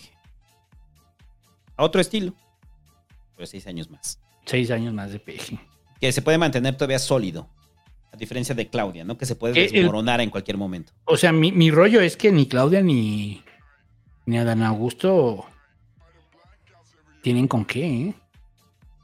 Yo, yo, yo lo dije desde, desde Claudia, desde que fue candidata en la ciudad, que le quedaba grande la candidatura, mucho más la jefatura de gobierno y no les digo ni la presidencia, ¿no? O sea, sí, eso sí estoy convencido. O sea, ya si me preguntas, ¿quién sería mejor presidente? O sea, ¿quién tiene mejores talentos para ser presidente? Yo creo que Marcelo, eso ya lo hemos dicho. No significa que sea el que vaya a ser electo, ¿no? Y, va a ser el estilo de Marcelo. El estilo. Que para mí es muy cercano al prismo. Es como si Peña no fuera pendejo. Sí. O, o no había sido tonto en sus decisiones políticas, ¿no? Sí. Sí, pues son. Pues al final son salinistas. Nunca lo olvidemos. Nunca olvidemos eso. ¿Dónde, dónde nació Marcelo? Origen es destino. Ajá. Y ya. eh, bueno, algo más de la marcha. No, pues ya te digo que ya me da mucha hueva. Pero bueno, vamos a esperar a la siguiente marcha ahora de la, de la derecha.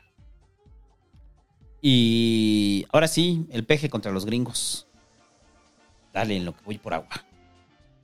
Pues este tema de que el Departamento de Estado, pues ya en, el informe de 2022, este, ya había expresado preocupación, dice que por la impunidad y la participación de autoridades en crímenes y por los señalamientos de eh, López Obrador contra, contra periodistas ¿no? y activistas.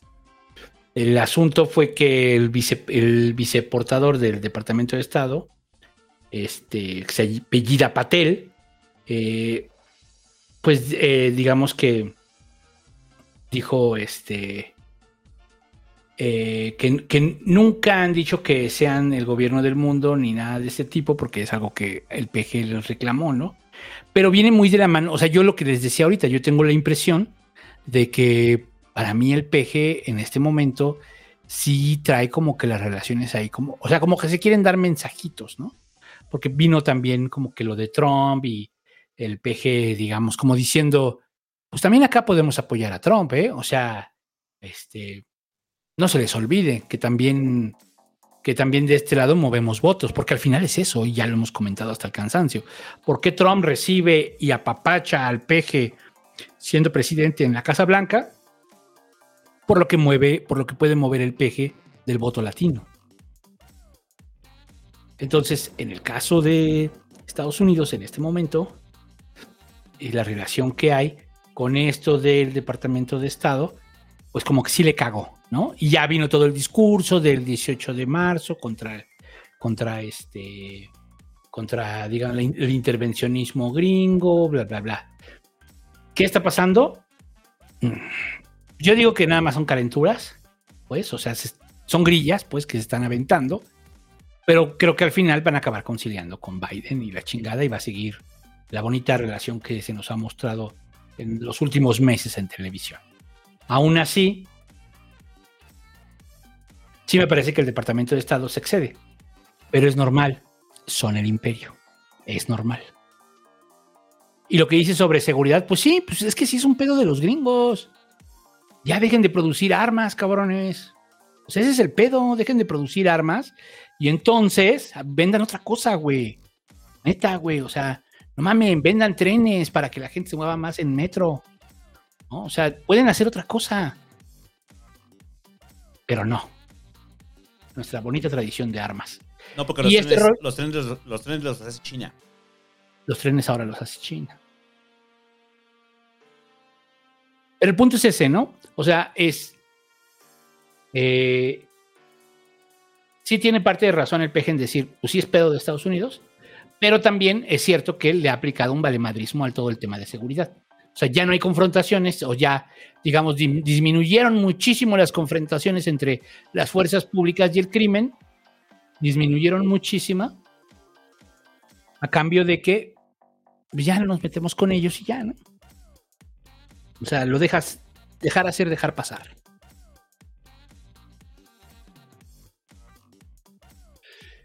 Y ya. ¿Algo más de los gringos? ¿Tú quieres comentar algo? Empezó todo. O sea, porque esto es, esto es como la gran conclusión, ¿no? Ya cuando se pelea con el Departamento de Estado. Pero ya había empezado con el caso de los gringos secuestrados, ¿no? Ah, es cierto, sí. Caso de los gringos secuestrados, que varios eh, amanecieron, este, aparecieron sin vida, bueno, dos aparecieron sin vida. Y que después aparecieron sin vida los sicarios que fueron señalados como autores, ¿no? Y a partir de ahí empezó una declaración fuerte de los gringos en contra de México, ¿no?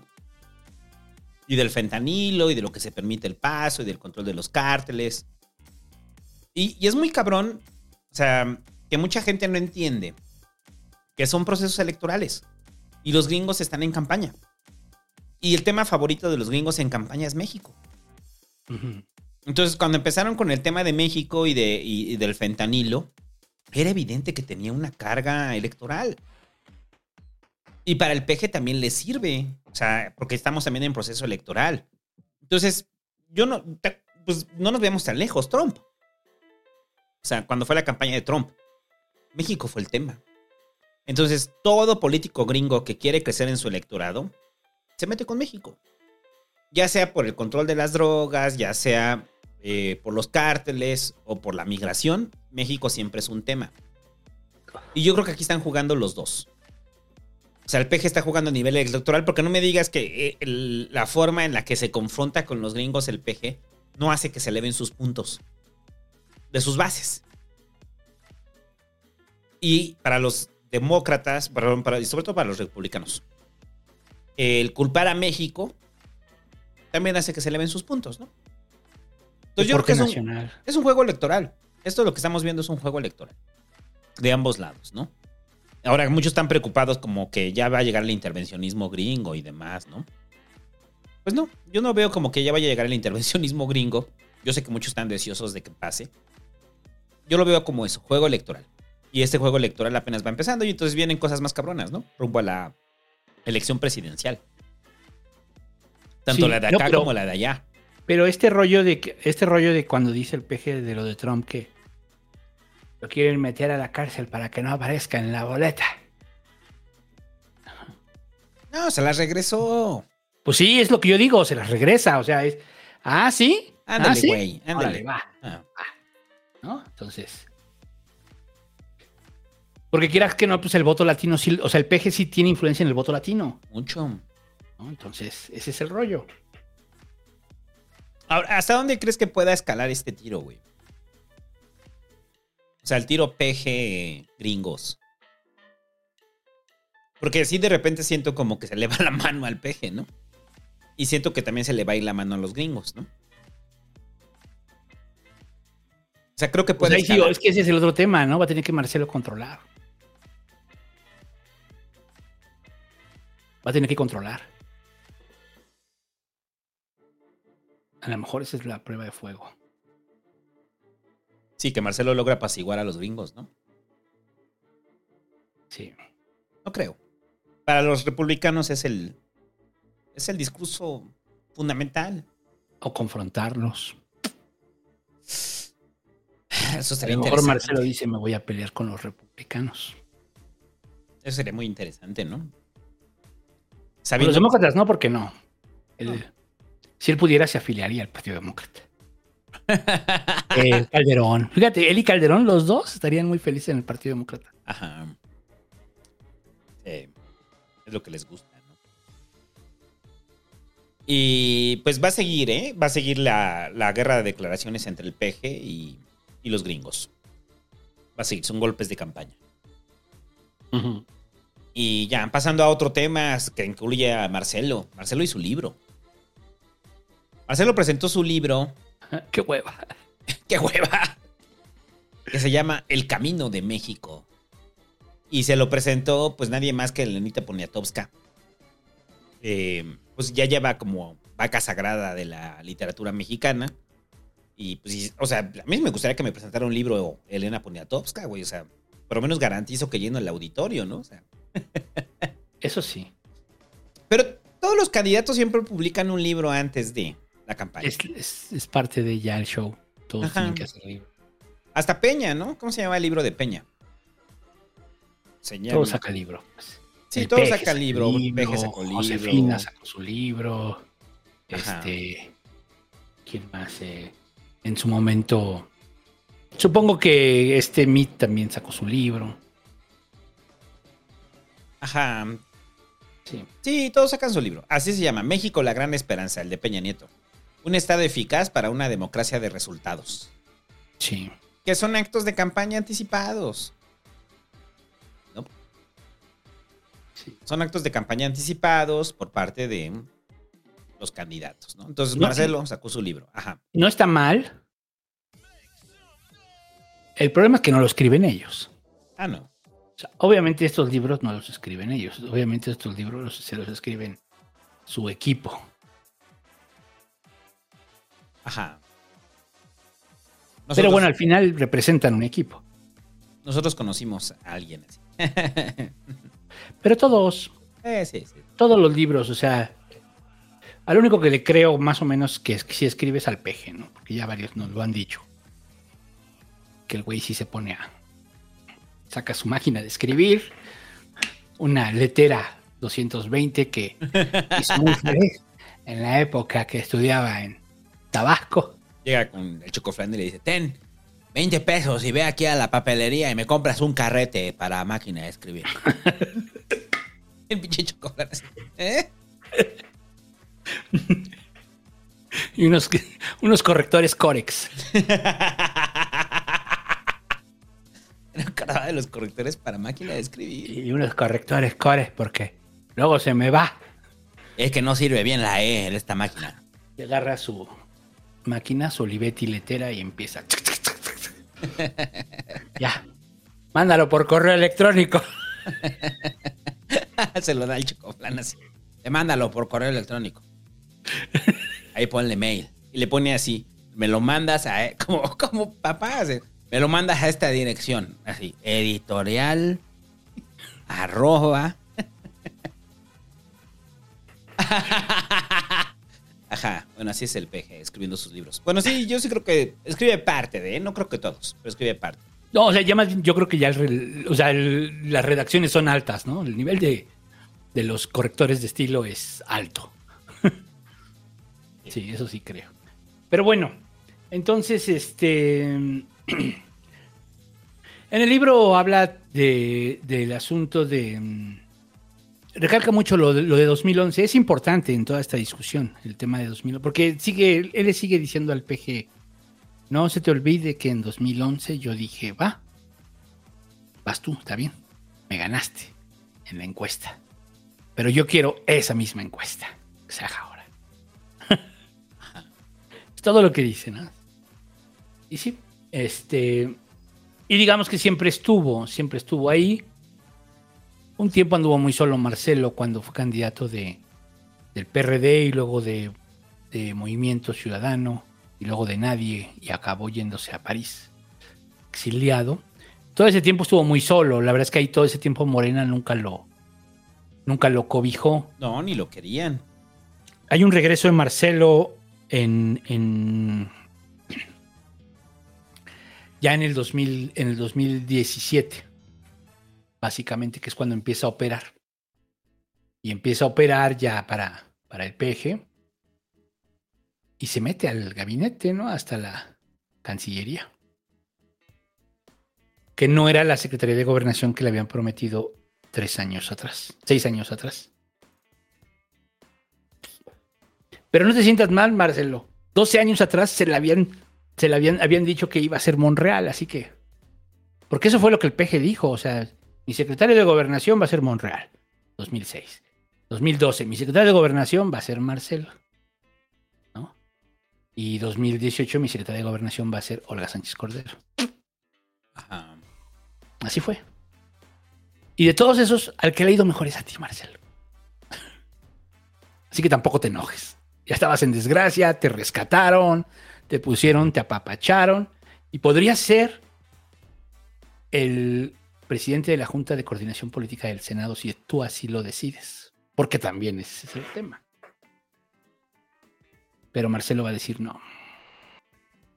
Es, es, es es lo que sigo pensando desde varios pasquines para acá. De que Marcelo le toca. O sea, él siente que le toca, sabe que le toca. Y Que después ya no se va a poder. Ajá, ya, ya no es tiempo. Después ya no hay tiempo para él. Ya se acabó. Ya se acabó su tiempo. Tiene que ser ahora o nunca. Entonces Marcelo yo creo que se va a montar. Y va a tratar de hacerlo, ¿no? Y, y creo que no ha claudicado en la lucha, ¿no? O sea, sigue ahí. Pero la pregunta es, cuando llegue el momento, ¿va a catar, güey? O sea, Sí, si, si de repente llega. Claudia y dice, ¿va a catar? Va a catar, pero le va a costar caro a. Les va a costar caro. ¿Mm? Coordinador del Senado, coordinador de diputados. Lo del diputados no lo veo, yo lo veo más como coordinador del Senado. Sí, yo creo que coordinador del Senado, y, pero les van a, van a pedir la Ciudad de México. Ajá, para que pongan su candidato, o sea, para que vaya Mario Delgado.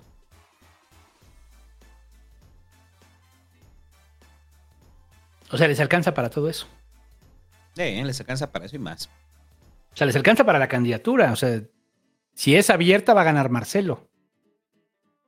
Si es abierta, como se hizo la de 2011, que es lo que él dice, fue abierta. Ajá. Y ustedes quieren que sea cerrada, militantes de Morena. No, si yo quiero las mismas condiciones de esa encuesta, que fue abierta y el PG me ganó. Va. Y acato. Pero no soy tu sparring, güey, ¿eh? O sea, ese es el tema. No soy tu sparring. Porque eso fue de lo que se cansó Porfirio, ¿eh? Con, con Cárdenas, de ser su sparring. O sea, iban a una interna, le ganaba. Iban a otra interna y le ganaba. Entonces ya dijo Porfirio chinguen su madre. Entonces, puede ser que, o sea, Marcelo dices, no acata. ¿Qué es no acatar? Porque tendría dos lecturas. Una es no acata y se retira o se va a otro lugar y después hace política desde otro lugar, pero no participa o no acata y se va con la oposición Eh, esa ya la veo cada vez más lejana. más lejana. ¿no? Y la otra es acata y negocia muy bien. No solo negocian la ciudad, negocian cuatro o cinco estados. Cuatro o cinco estados donde ellos tienen presencia, ¿no? En Puebla, en, hay varios donde ellos tienen. Y entonces sí, Claudia, te toca poner a las mujeres en los estados donde tú llevas mano. O sea, puede llegar en la negociación a esos niveles, ¿no? Digo, porque Marcelo solo tiene candidatos hombres, eso también hay que decirlo. O sea, está Mario Delgado en la ciudad, está Mier en Puebla y así, pero son hombres. Ajá. Entonces, pues también, quién sabe. Todo esto juega. Pero eh, también creo que, creo que si se hace, o sea, creo que el PG puede medir lo que yo ya he dicho. O sea, o sea, puede ser que en los cara a cara, Marcelo sea el que sí pueda ganar. Depende del candidato de la oposición. El problema es que no tienen. Entonces, estamos en, ese, en este momento, 23 de marzo del 23. Si el, el PG, digo, perdón, la oposición no tiene ningún candidato. Todos los candidatos son hechos popó junto a, junto a cualquiera de estos tres que acabamos de decir. Morena. Cualquiera, el que me digan, que me digan en este momento. Esa es la tendencia. O sea, ya Gustavo de ellos dijo que él, ¿no? Que él ya, que él siempre quise ser político, ¿no? Está bien, güey. Pero pues no va a dar. Y todos los otros, o sea, ¿qué otro? O sea, ¿qué, qué? Lili Telles, o sea, de verdad Lili Telles. O sea, de verdad, o sea, en serio, en serio. Lili Telles. Hay banda que sí lo cree. Pues sí, hay banda que sí lo cree, pues en algunas encuestas van primero, ¿no? Ajá. Pues órale, ¿no? Pues, pero aún así, si surgiera un candidato, o sea, al que le conviene que haya un buen candidato en la oposición es a Marcelo. Entonces ya encare a Claudia y Claudia no. Más bien tenga que ser Marcelo. Ajá, se vuelve Es- competitivo. Ese es, ese es lo que necesita Marcelo, que haya un candidato bueno en la oposición, yo creo. De lo contrario, no va a ser electo, porque el PG va a decir, pues no hay pedo, Claudia va a ganar. No hay pedo, el que quede. El que quede gana, o sea, Adán. no importa, güey, o sea, más bien, lo que- sí.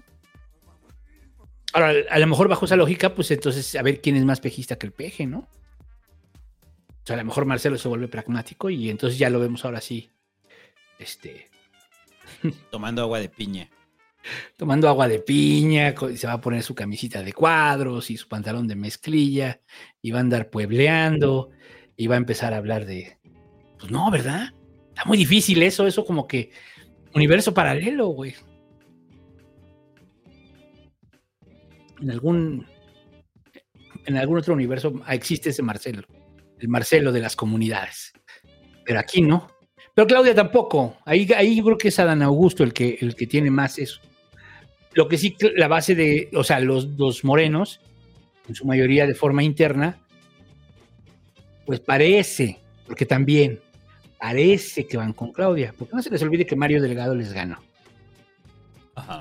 O sea, que, que- que les ganó una interna. Pues tampoco es así como... mm, y que tienen y que controlan ellos, controlan, bueno, en el caso de Mon- bueno, Monreal, digamos, que tampoco, que obviamente no es de Claudia, ¿no? Y falta el tema Monreal, falta el tema Monreal, ¿con quién va a jugar? Pero aún así, o sea, si el peje dice va Claudia, va Claudia. Y no hay quien le haga oposición, ¿no? No hay quien le haga oposición.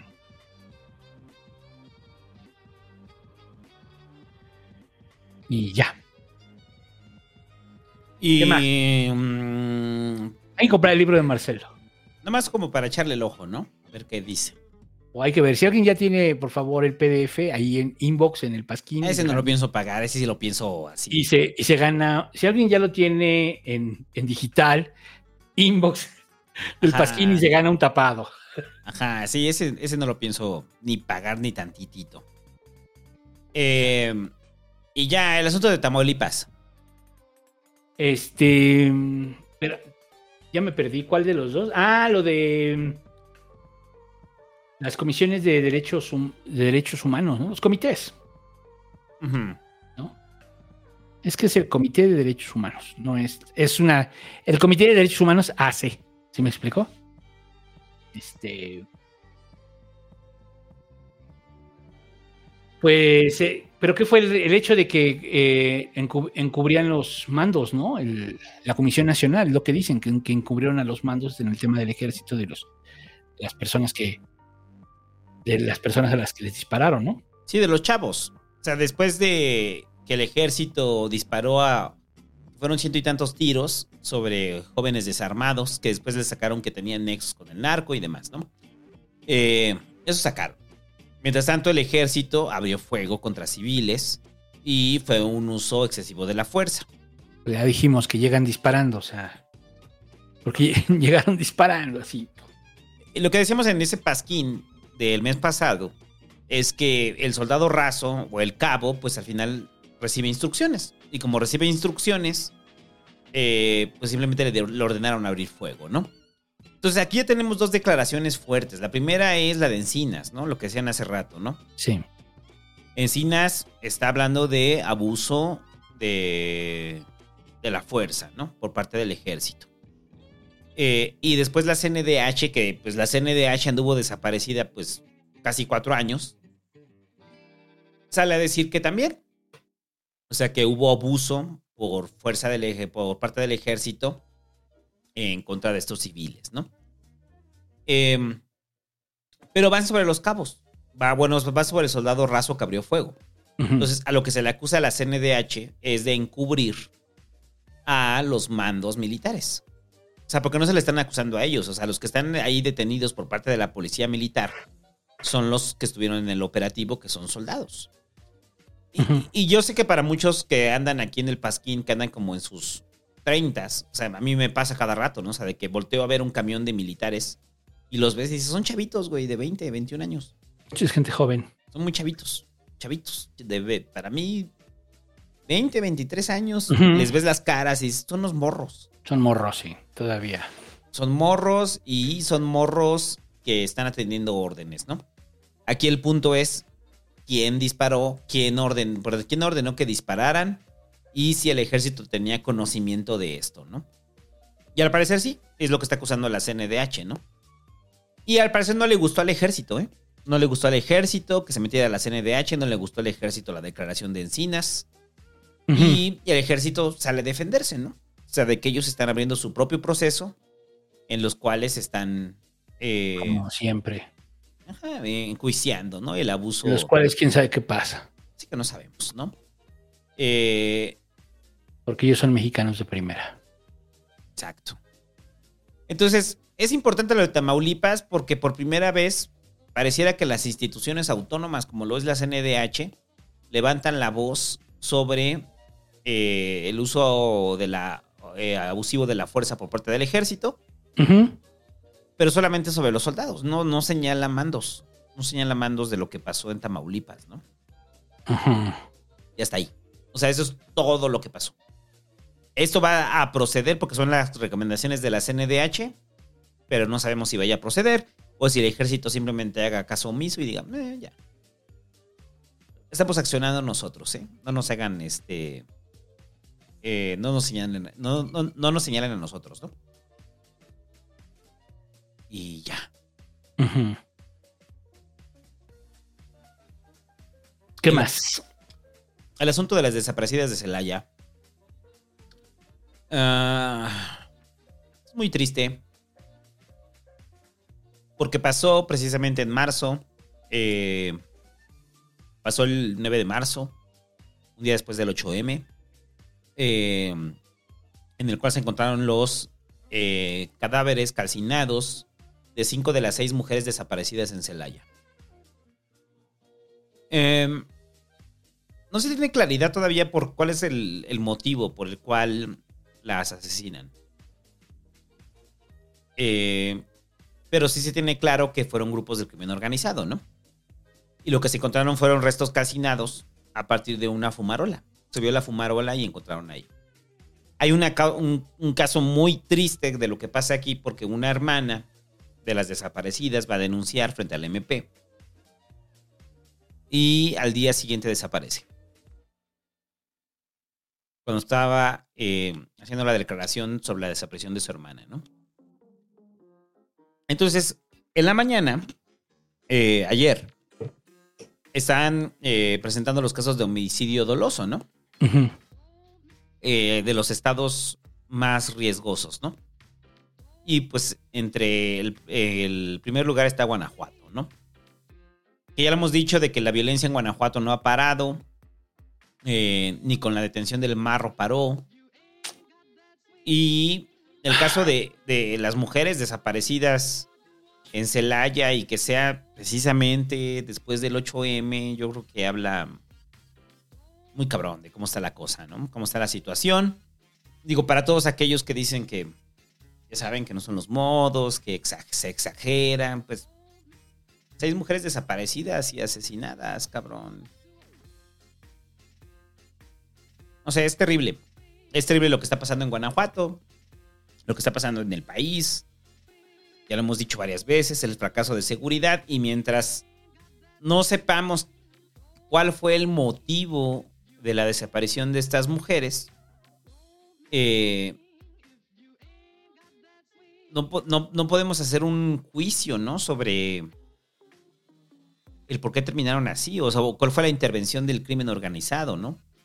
Sí, aún no se sabe. No, pues es que eh, luego, luego empiezan los juicios, ¿no? O sea, de en qué estaban metidas, en dónde andaban. Ah, no, eso es muy estúpido. Eso es- ya, siempre es este. Sí, son idiotas, pues. O sea, o sea, sí. O sea, O sea, quieren justificar. víctima, güey, o sea, ubícate. No, y hasta Sí, los propios chairos, hasta los propios chairos, cabrón. O sea, es, es Sí, increíble. claro, o sea, son es- pendejos.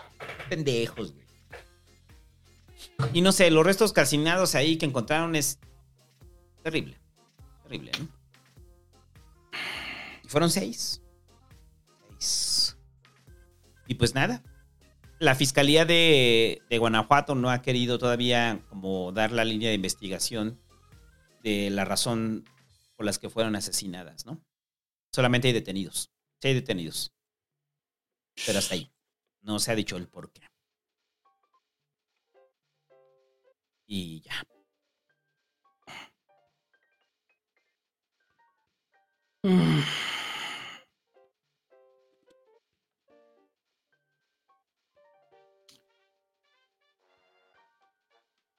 Vamos a lo de la reunión de Xi Jinping y Putin. Se reunieron Xi Jinping y Putin, o mejor conocidos como el eje del mal, por Occidente. Como los rojos seguirán siendo rojos. Exacto. Que para mí sí, o sea, sí los veo y digo, suena dentro de mi internacional. Y entonces hubo una reunión entre Xi Jinping y Putin, la primera después de la pandemia, la primera después de la guerra en Ucrania. Y es un mensaje, ¿no? Hacia afuera muy cabrón. O sea, la primera es que Xi Jinping dice esto de que están habiendo cambios por primera vez a nivel global y que ellos lo están encabezando, ¿no? Y que por eso le dice, cuídate mucho, amigo. Estamos generando cambios que no se han visto en 100 años, ¿no? Y entonces a mí me encanta, ¿no? Porque eh, León Krause me cae bien, güey, pero puso un tuit así como de. O sea, de, de la- cuando se están despidiendo y así.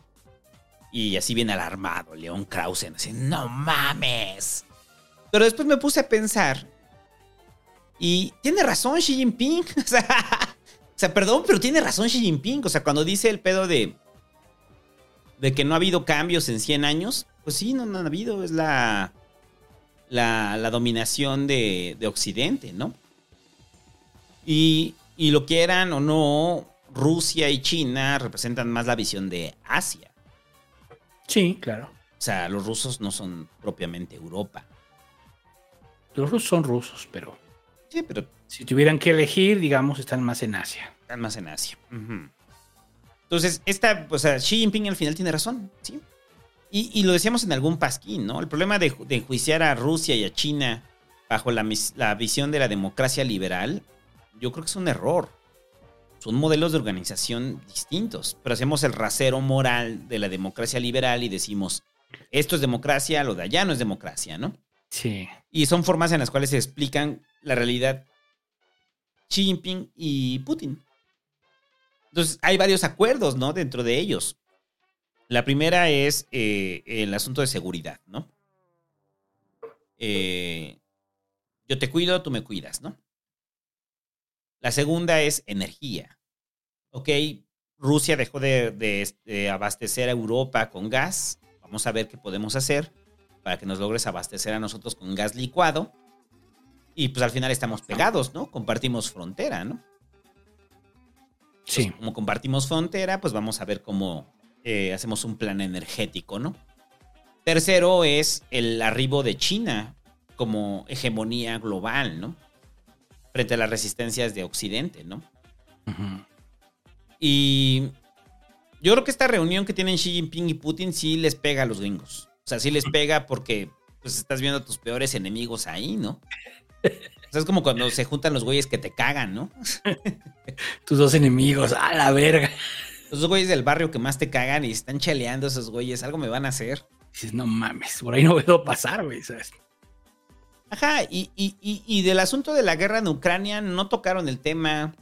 A Xi Jinping no le importa. Xi Jinping está del lado de Rusia y del lado de Putin.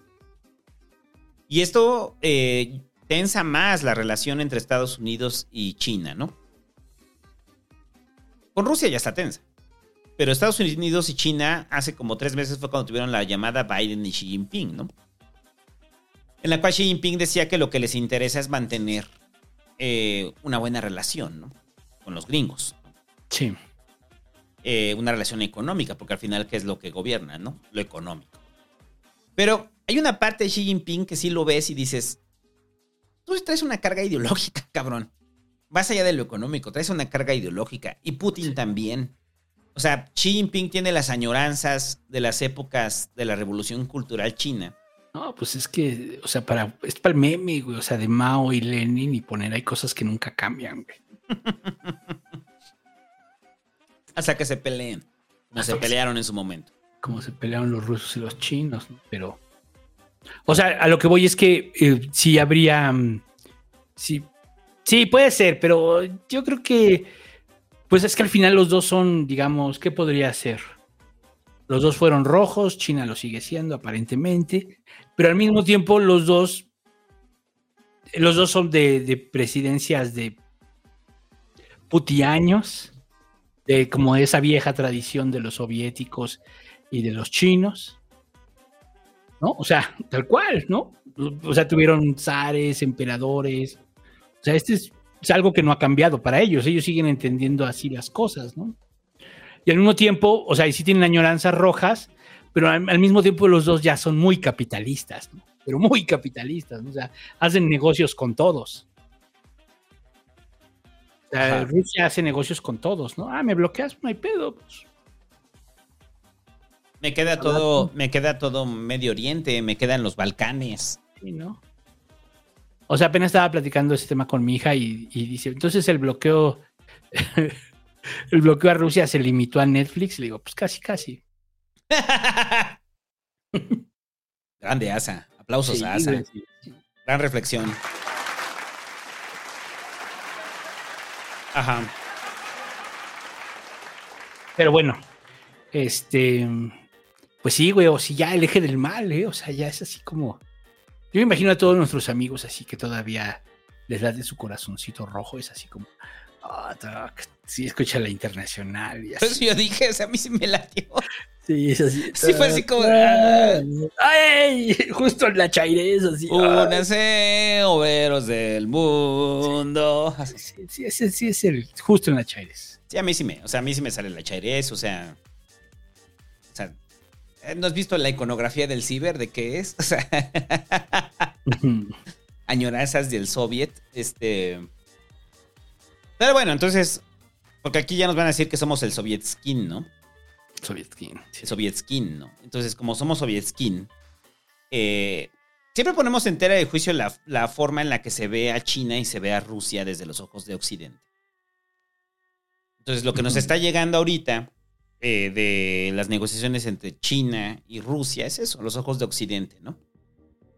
Y que Xi Jinping está tan loco para activar una, una cabeza nuclear, pues no, están defendiendo sus intereses. Putin está tan loco para activar una cabeza nuclear, no, están defendiendo sus intereses. ¿Qué les hace pensar que los, los intereses de Occidente son más, son más válidos que los de Oriente, no? O sea, la verdad, o sea, es como la forma occidental de explicarse el mundo, ¿no? Sí, pero, o sea, y no deja de ser lo mismo de siempre, ¿no? De que esos pinches salvajes adoran al sol, ¿no? El sol existe. Está comprobado, mira, ahí está, güey. No, y, y- y todo este, este discurso, ¿no? De las autocracias, ¿no? O sea, es que son autócratas. Esa es una forma en la cual se han desarrollado culturalmente ellos. Sí. Sí, y, así viene de hace mucho y así continuó cuando pasaron a ser régimen socialista y, y en ese sentido, pues, pues así se entienden, ¿no? Oye, es que Putin reprime a los opres- a sus, a sus, este, reprime a sus eh, adversarios, todos lo hacen. Todos lo hacen. Todos. Podríamos hacer. El que me digas, ¿eh? Ajá, incluyendo el PG. incluyendo al peje, incluyendo a Cedillo, todos lo hacen. Todos. los O sea, el- la diferencia es que de este lado los puedes reprimir con vías democráticas. O sea, vías Sí. que, que no se ven tan eh, agresivas como lo hace Xi Jinping. Sí, o o- lo o- hace Putin, ¿no? lo hace Putin. Y sí tiene una percepción distinta de derechos humanos. No es una justificación. Yo creo que somos muy felices de vivir en la ilusión de la democracia. ¿No? Eso nos hace felices, así de que no, defendamos al INE, somos muy felices en eso. Ajá. Sí, o sea, de verdad, de verdad, pues. Pero eh, y yo creo que no nos acomodaríamos a vivir en un régimen autócrata como.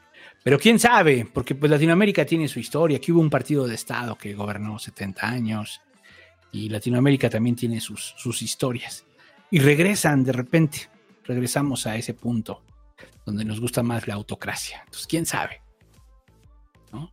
O sea, porque nos gusta, o sea, nos gusta el mismo rollo, ¿no? O sea, Estados Unidos que de verdad es muy demócrata, o sea, o sea, un presidente negro ya son demócratas o cómo funciona, o sea. No, es que para, para los que seguidores de la iglesia de la democracia liberal, Estados Unidos es la representación máxima, ¿no? Sí, ¿no? Por eso, o En sea, la cual es la decisión del pueblo, o sea, hasta enarbolan que su constitución em- arranca con we the people, ¿no? O sea, no, son intereses económicos, cabrón. Al, al igual que en Rusia hay intereses económicos de una élite de, de oligarcas rusos.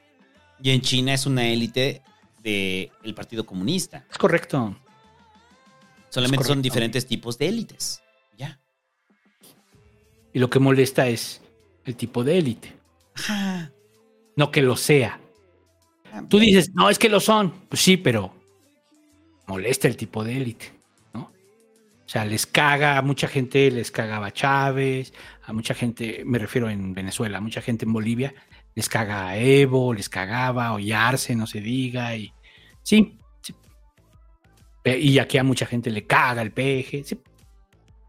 Es otra élite también. Es otra élite. Y te molesta que en esa élite, pues no estamos. Porque si estuviéramos, pues no nos va a cagar, ¿no? Sí. O sea, yo así lo veo. Eh, yo nada más es como para concluir que no todo lo que nos llega desde de la reunión de Xi Jinping con Putin es como los jinetes del apocalipsis que se están juntando, ¿no? O sea, no, son ellos defendiendo sus intereses. Entonces, ¿desde, desde dónde nos planteamos? Desde la visión de Occidente. Entonces, desde ahí son malvados.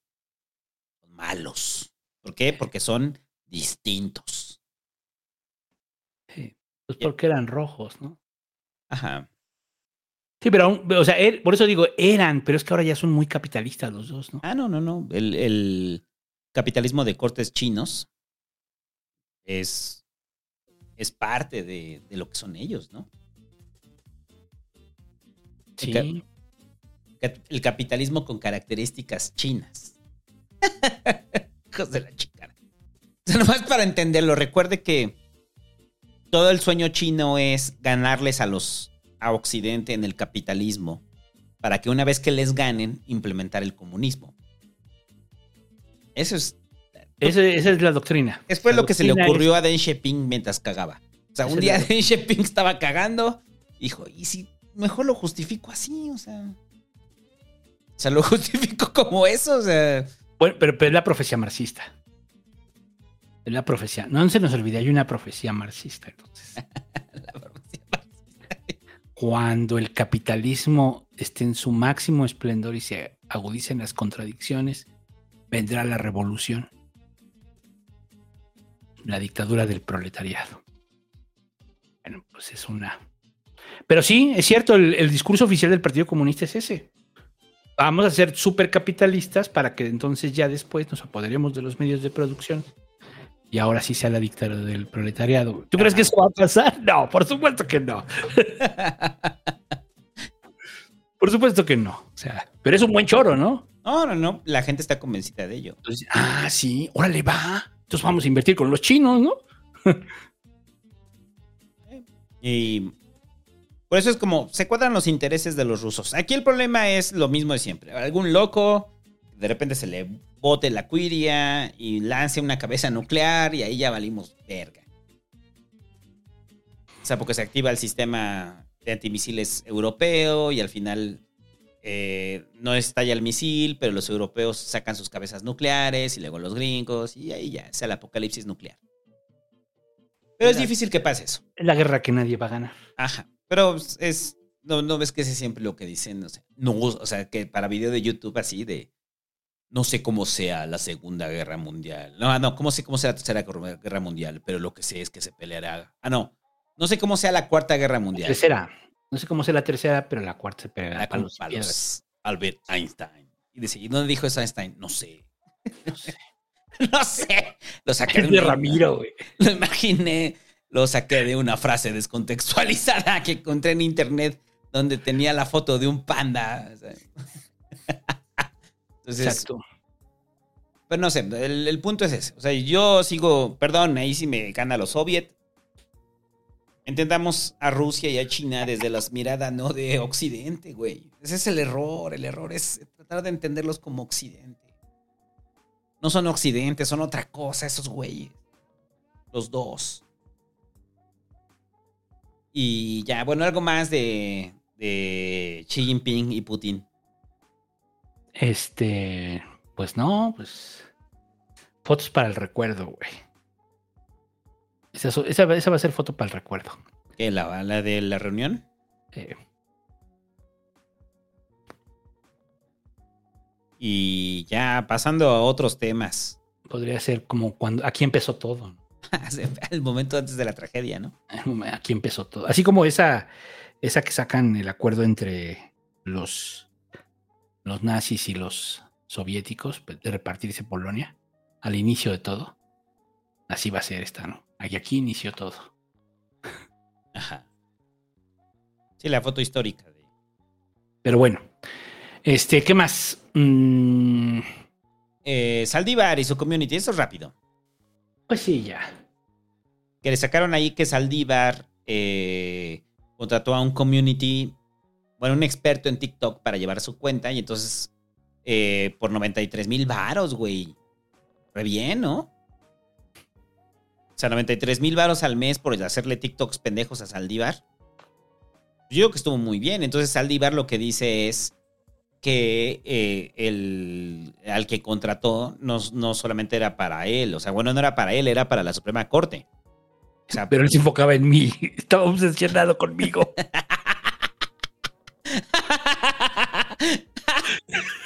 Pero espera, a ver, ahí te va lo importante de esto. Es, Saldívar dijo, esto nos está ayudando para poder comunicar los trabajos de la Suprema Corte con los sectores más jóvenes interesados en el derecho constitucional. Y para eso contratamos a un experto en comunicación y TikTok, mejor conocido como Cristian Magazo.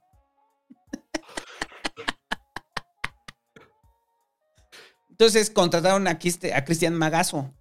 Entonces Cristian Magazo, que supongo que debe tener apellido, no creo que se apellide Magazo, ¿no? Es un nick. Es un nick. O sea, Cristian Magazo lo contrató Saldívar, pues para llevar las redes de la Suprema Corte. O sea, es casi como si hubiera dicho, "Y se llama el Señor Santo. ¿Te imaginas el que mona aquí en el Pasquín?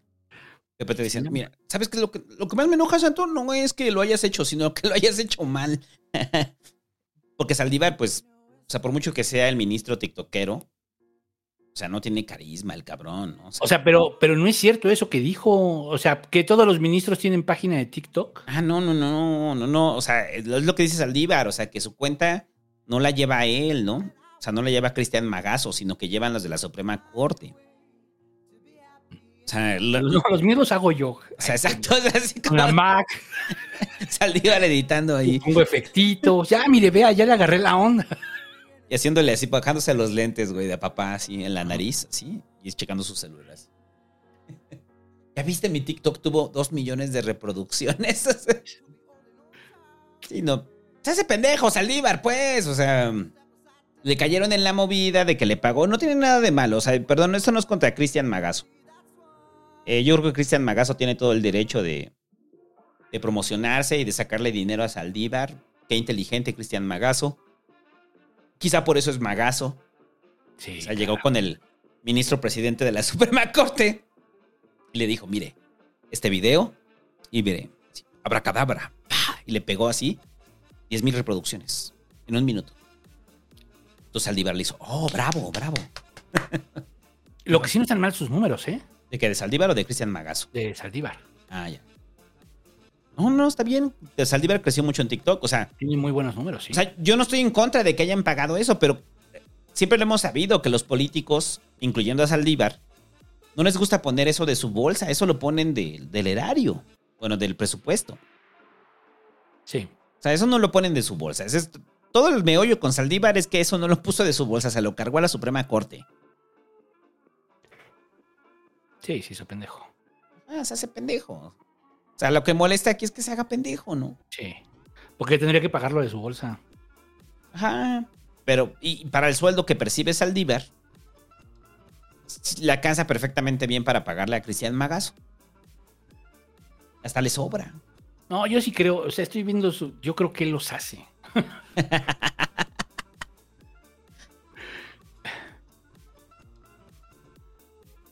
Ah, sí está cabrón. Y ya, eh, ahora sí, el aniversario de la IFA y el himno de la IFA. Ah, el himno de la IFA. ¿Por qué hicieron un himno, güey? O sea, eso es... Tengo ni puta idea, güey. O sea, hicieron un himno sobre la IFA, cumple un año la IFA. Eh, vamos a ponerlo, para que lo escuche usted. Eh, esta gloria de la composición. Ahí está. Eh, a ver, espérate, ver si se escucha bien.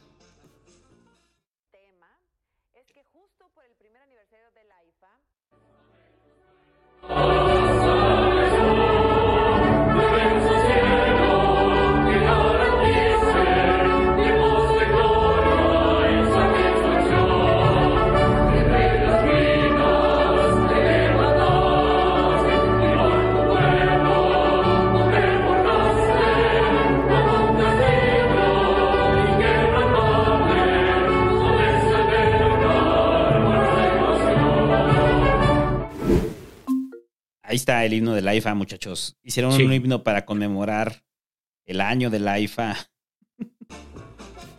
y tú decías, ¿no? Que suena como el de escuelas secundarias técnicas. Sí, los que estudiamos en escuela secundaria técnica sabemos que hay un himno de las escuelas secundarias técnicas. Y nos lo sabemos de memoria. Juventud entusiasta y fervir. El deporte, el trabajo y el estudio son las metas que hemos de seguir. Así es. Entonces, sí existe el himno de las escuelas. Todos los que hayan estudiado en escuela secundaria técnica, díganlo en los comentarios o en el chat.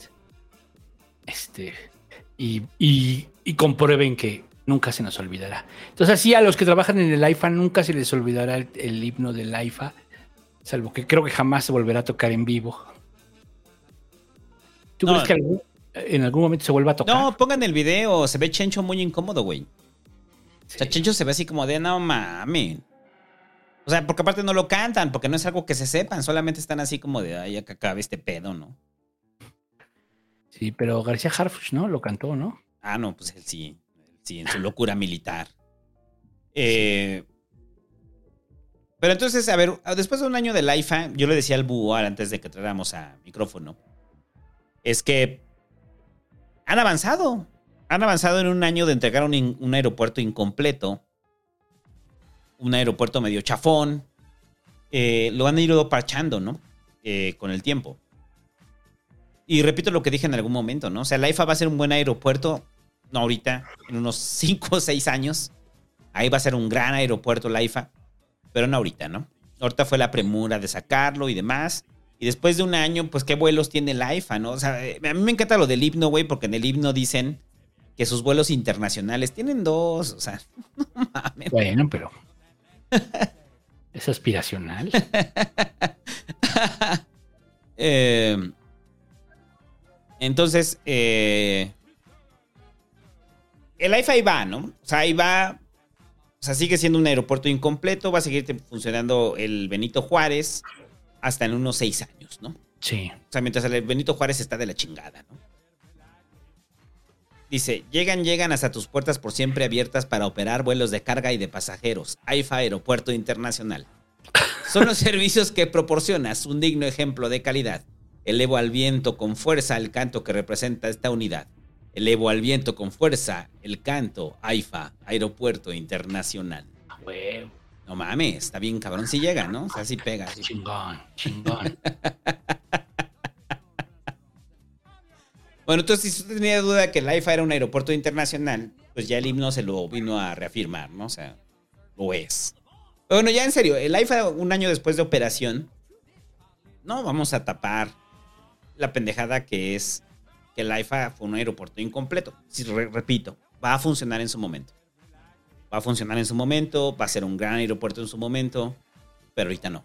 Ahorita es un aeropuerto incompleto, inconcluso, sin vías de conexión. Eh, cuando llegue el suburbano para allá, lleguen más rutas para allá, en cinco años vamos a estar viajando casi todos en el AIFA. Sí, ¿tú crees? ¿Tanto así? Sí, yo sí creo eso. Cinco años vamos a estar todos viajando en el AIFA. O sea, por Pues la habrá que ver, porque te- de Toluca pues también está, güey, o sea, con el tema del metro. Sí, Las rutas de conexión. Las rutas de. O sea, no quiere decir que el Benito Juárez no vaya a desaparecer. No, va a seguir. Pero muchos de nosotros vamos a estar terminando en el AIFA por las rutas de conexión. Lo que decíamos otra vez, si, si de repente llegas y te garantiza que te subes al suburbano y son 40 minutos al AIFA y te sale Pues sí. más barato el vuelo, pues está chido. El problema va a ser cuando el AIFA entre a su nivel de perfeccionamiento de servicio, en el cual eh, ¿De verdad lo ves así? Que, que, que va a llegar a esos niveles de perfeccionamiento de servicio. Sí, pero no ahorita, 6, 8 años, güey. O sea, Ok, no- ok, a ver. Eh, vamos a suponer, pero. No sé. Es que mira, eh, eh, el, pro- o sea, alguna vez lo decíamos eso, ¿no? O sea, de los aeropuertos fuera de la ciudad. Lo que garantiza que un aeropuerto fuera de la ciudad funcione son las vías de comunicación. El poder llegar. El poder llegar al aeropuerto. Eso se va a resolver bajo tres eh, rutas, ¿no? La primera es la pista, que ya está y se va a ampliar. La segunda es el suburbano, eh, en el cual usted podrá hacer media hora al AIFA, desde, tomándolo desde Buenavista. Y la otra va a ser las conexiones de transporte público con la Ciudad de México, ¿no? En una de esas meten Metrobús para allá, como metieron Metrobús cuando fue eh, hacia la Terminal 2 del- de la Ciudad de México, ¿no? No es ahorita. O sea, no es ahorita. O sea, es, es un. o sea, a ver, lo que yo quiero es. Ándale, los voy a poner como una- un ejemplo, como los videojuegos. Lo que nos entregaron ahorita fue un videojuego incompleto. Entonces, lo que vamos a estar viendo en los próximos de aquí 6, 8 años van a ser parches, parches, parches, parches del videojuego. Hasta que ya por fin nos, nos este, suelten el Cyberpunk, que sí funciona, güey. Que es el que ya venden ahorita, ¿no? Pero para eso pasaron muchos años de parcharlo y parcharlo y parcharlo, ¿no? Entonces yo creo que lo van a parchar porque al final es como, está bajo la estructura, ¿no?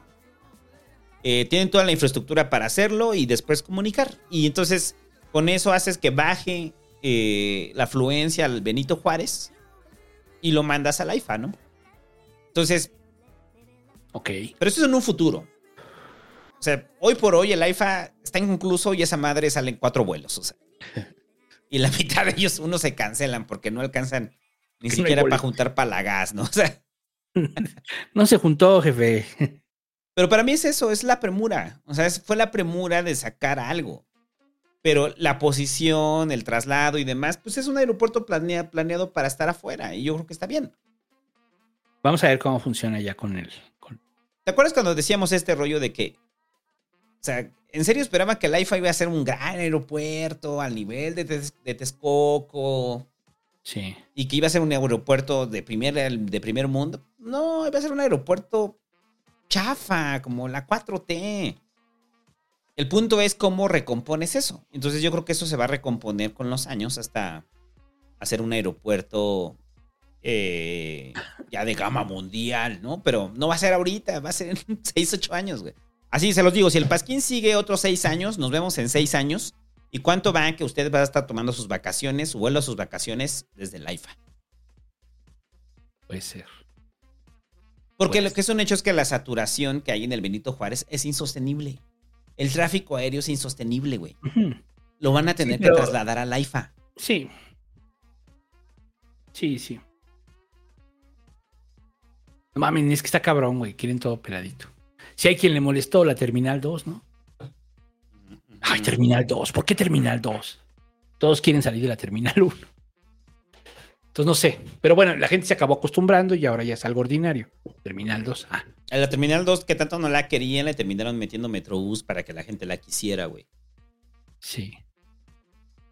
Sí, sales y también está el metro. No, pero esa es en la 1. En la 2 no hay nada. Hangares, ¿no? No, Hangar está en la 1. Sí. Sí. Pero creo que el Metrobús te lleva al metro. Ajá, el Metrobús te lleva al metro y... Es que iba a decir como el, el- el trenecito este que está entre las Terminal 1 y la Terminal 2, Ujú. pero eso solamente si tienes boleto. Sí. Y ya. eh, bueno, mientras tanto tenemos un, otro- un aeropuerto chafa que no sirve. Sí, güey. Sirve para cuatro vuelos. Eso es lo que tenemos ahorita. Y ya, eh, ya para terminar el asunto del base. De que llegaron al, ¿qué? A la semifinal. Tercer lugar, ¿no? Ganó el tercer lugar la selección mexicana de béisbol. Y de béisbol, no de fútbol, de béisbol. Y pues ya saben, ¿no? Todo el mundo, ahí está, aprende, aprendan, pendejos. Y creo que tienen razón. Creo que tienen razón. El presupuesto que se invierte en béisbol en este país es muy inferior al que se invierte en fútbol. La cantidad de dinero es muy que se mueve en el béisbol es muy inferior a la del béisbol, a la del fútbol. O sea, en ese sentido creo que tienen razón. Que sea algo muy entretenido de ver, bueno, eso ya es otra discusión, ¿no? Es otra cosa. ¿Eh? Sí, eso es otra cosa. Esa es otra discusión. Ajá. Pero bueno, pues felicidades a la selección mexicana de béisbol. Yo lo que decía es que yo no recuerdo un mundial de béisbol donde la gente estuviera tan al pendiente. Pues el presidente fue el que empezó. Exacto, güey, exacto. Por muchos, o sea, pero si usted es white que le mama el béisbol y le gusta ir a chupar ahí al estadio de los diablos, o sea, dele gracias al peje. O sea, el peje está haciendo una gran promoción del béisbol. Yo nunca había visto tanta gente clavada en el béis, güey. O sea, y chilangos, o sea, chilangos que les vale verga el béis.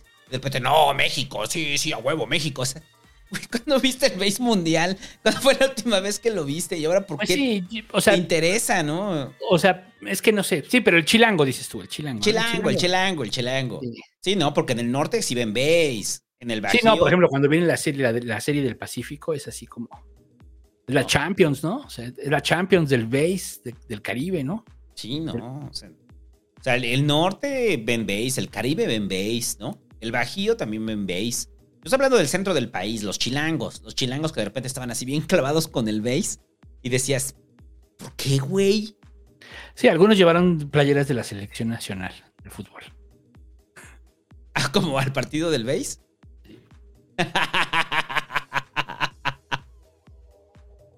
Ajá, pues es eso, o sea, pues es la euforia. Entonces, el peje, como pues el peje estaba volado porque pues la selección estaba llegando eh, a las semifinales, pues vio como materializado todo su esfuerzo de, de hacer del base el deporte nacional, ¿no? Sí. O sea, el peje es el, el tal más feliz, ¿no? Y yo creo que cuando perdieron contra Japón, eh, el peje sí estaba bien emputado, ¿no? O sea, se cayó, estúpidas. Pues sí, se clavó, se clavó. No, pues yo, el peje yo no Pero, pero les dio difusión, sí, claro.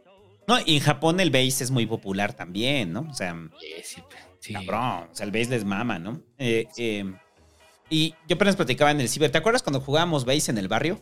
Sí. Era genial jugar base en el barrio. Sí, porque. Y es un consejo para el bar, para los que viven en barrio. Váyanse al tianguis a comprar todo lo de base y es muy divertido jugar. Cómprense manoplas, cómprense bats. compren- En el tianguis siempre hay. Usados, obviamente. Pelotas ahí en buen estado. Y este, y pónganse a jugar base. Les va a mamar. Eh, en el barrio es bien era divertido, güey. Es bien divertido. una chulada jugar base en el Es muy barrio. divertido, es muy divertido. Ajá, yo les decía que lo que nos costó más caro fue comprar las de catcher. Sí, el peto. El peto. Y la careta. Ajá, fue lo más caro. Sí. Eh, y ya, bueno, ya nada más para terminar, yo les preguntaba, ahí saludos al Marcos, güey, que el Marcos trabaja en emoción deportiva, una madre así. Entonces yo le preguntaba, le digo, pues, yo, o sea, yo no soy tan fan del base, ¿no? Le digo, ¿qué tan cabrón es que, le, que hayamos llegado a las semifinales, no? Y él me decía, no, sí, no mames, o sea, o sea, y contra Japón sí estaba cabrón, ¿no? O sea, yo sí sabía que Japón era como potencia beisbolera, ¿no? Pues fueron campeones. Sí. Entonces, el haberle perdido por una carrera contra Japón, o sea, sí pone como en alto a la selección mexicana, ¿no? Entonces, yo decía que siempre en los mundiales de base siempre hablas de los mismos, ¿no? Gringos, Cuba, Puerto Rico, México y Japón, ¿no? O sea, son como de los que siempre están ahí, ¿no? Entonces, sí hay un mérito en la selección mexicana de béisbol, ¿no? Eh, de haber llegado a la semifinal, ¿no? Cosa que nunca ha hecho la de fútbol. Pero bueno, Pues entonces sí. yo lo único que Y quiero con más dinero, y con más dinero, y con más todo, con más todo, con más difusión, con más todo. Yo lo único que quiero decir es si usted ahorita está interesado por el béisbol, si usted no sabía, o sea, no los que ya eran beisboleros, ¿no? Si usted apenas está interesado por el béisbol y le gustó y de repente sintió chido de que de que ganara México y que llegáramos a las semifinales y le empezó a interesar el béisbol, dele gracias al presidente, güey. Porque hasta el presidente se estaba quejando, estaba diciendo, no, no, no, es que no lo transmiten. Y a lo mucho imagen son los que lo transmiten. Pero a México, en las otras televisoras, nunca pelan el béisbol. Es real. Y es real, es real lo que dice el peje, ¿no? Entonces, yo digo que ya nos volvamos de beisboleros. ¿Por qué estamos dependientes de la pinche selección mexicana? Entonces tendríamos que ser. ¿Qué? De los diablos, ¿no? Ajá. Si nosotros nos tocaría ser de los diablos. No está Eh, chido. Llegan los norteños a chingarnos. Sí, yo quisiera ser así de. No sé, de, este, ¿De qué? ¿De los venados? de los, de los tomateros. Los, los- tomateros. De los yaquis. de los yaquis. sí. Pero pues no, nos toca a los diablos. Entonces, o sea, también entiéndanos. ¿A los beisboleros? O sea, también entiéndanos. O sea, pues no es que, es que, pues no, no, no da, no da. Por más que el chilango se esmere en ser beisbolero, pues te tocan los diablos, güey. Ya valió verga. Y que son bien, este, ya habíamos dicho que son bien. Buena onda, ¿no?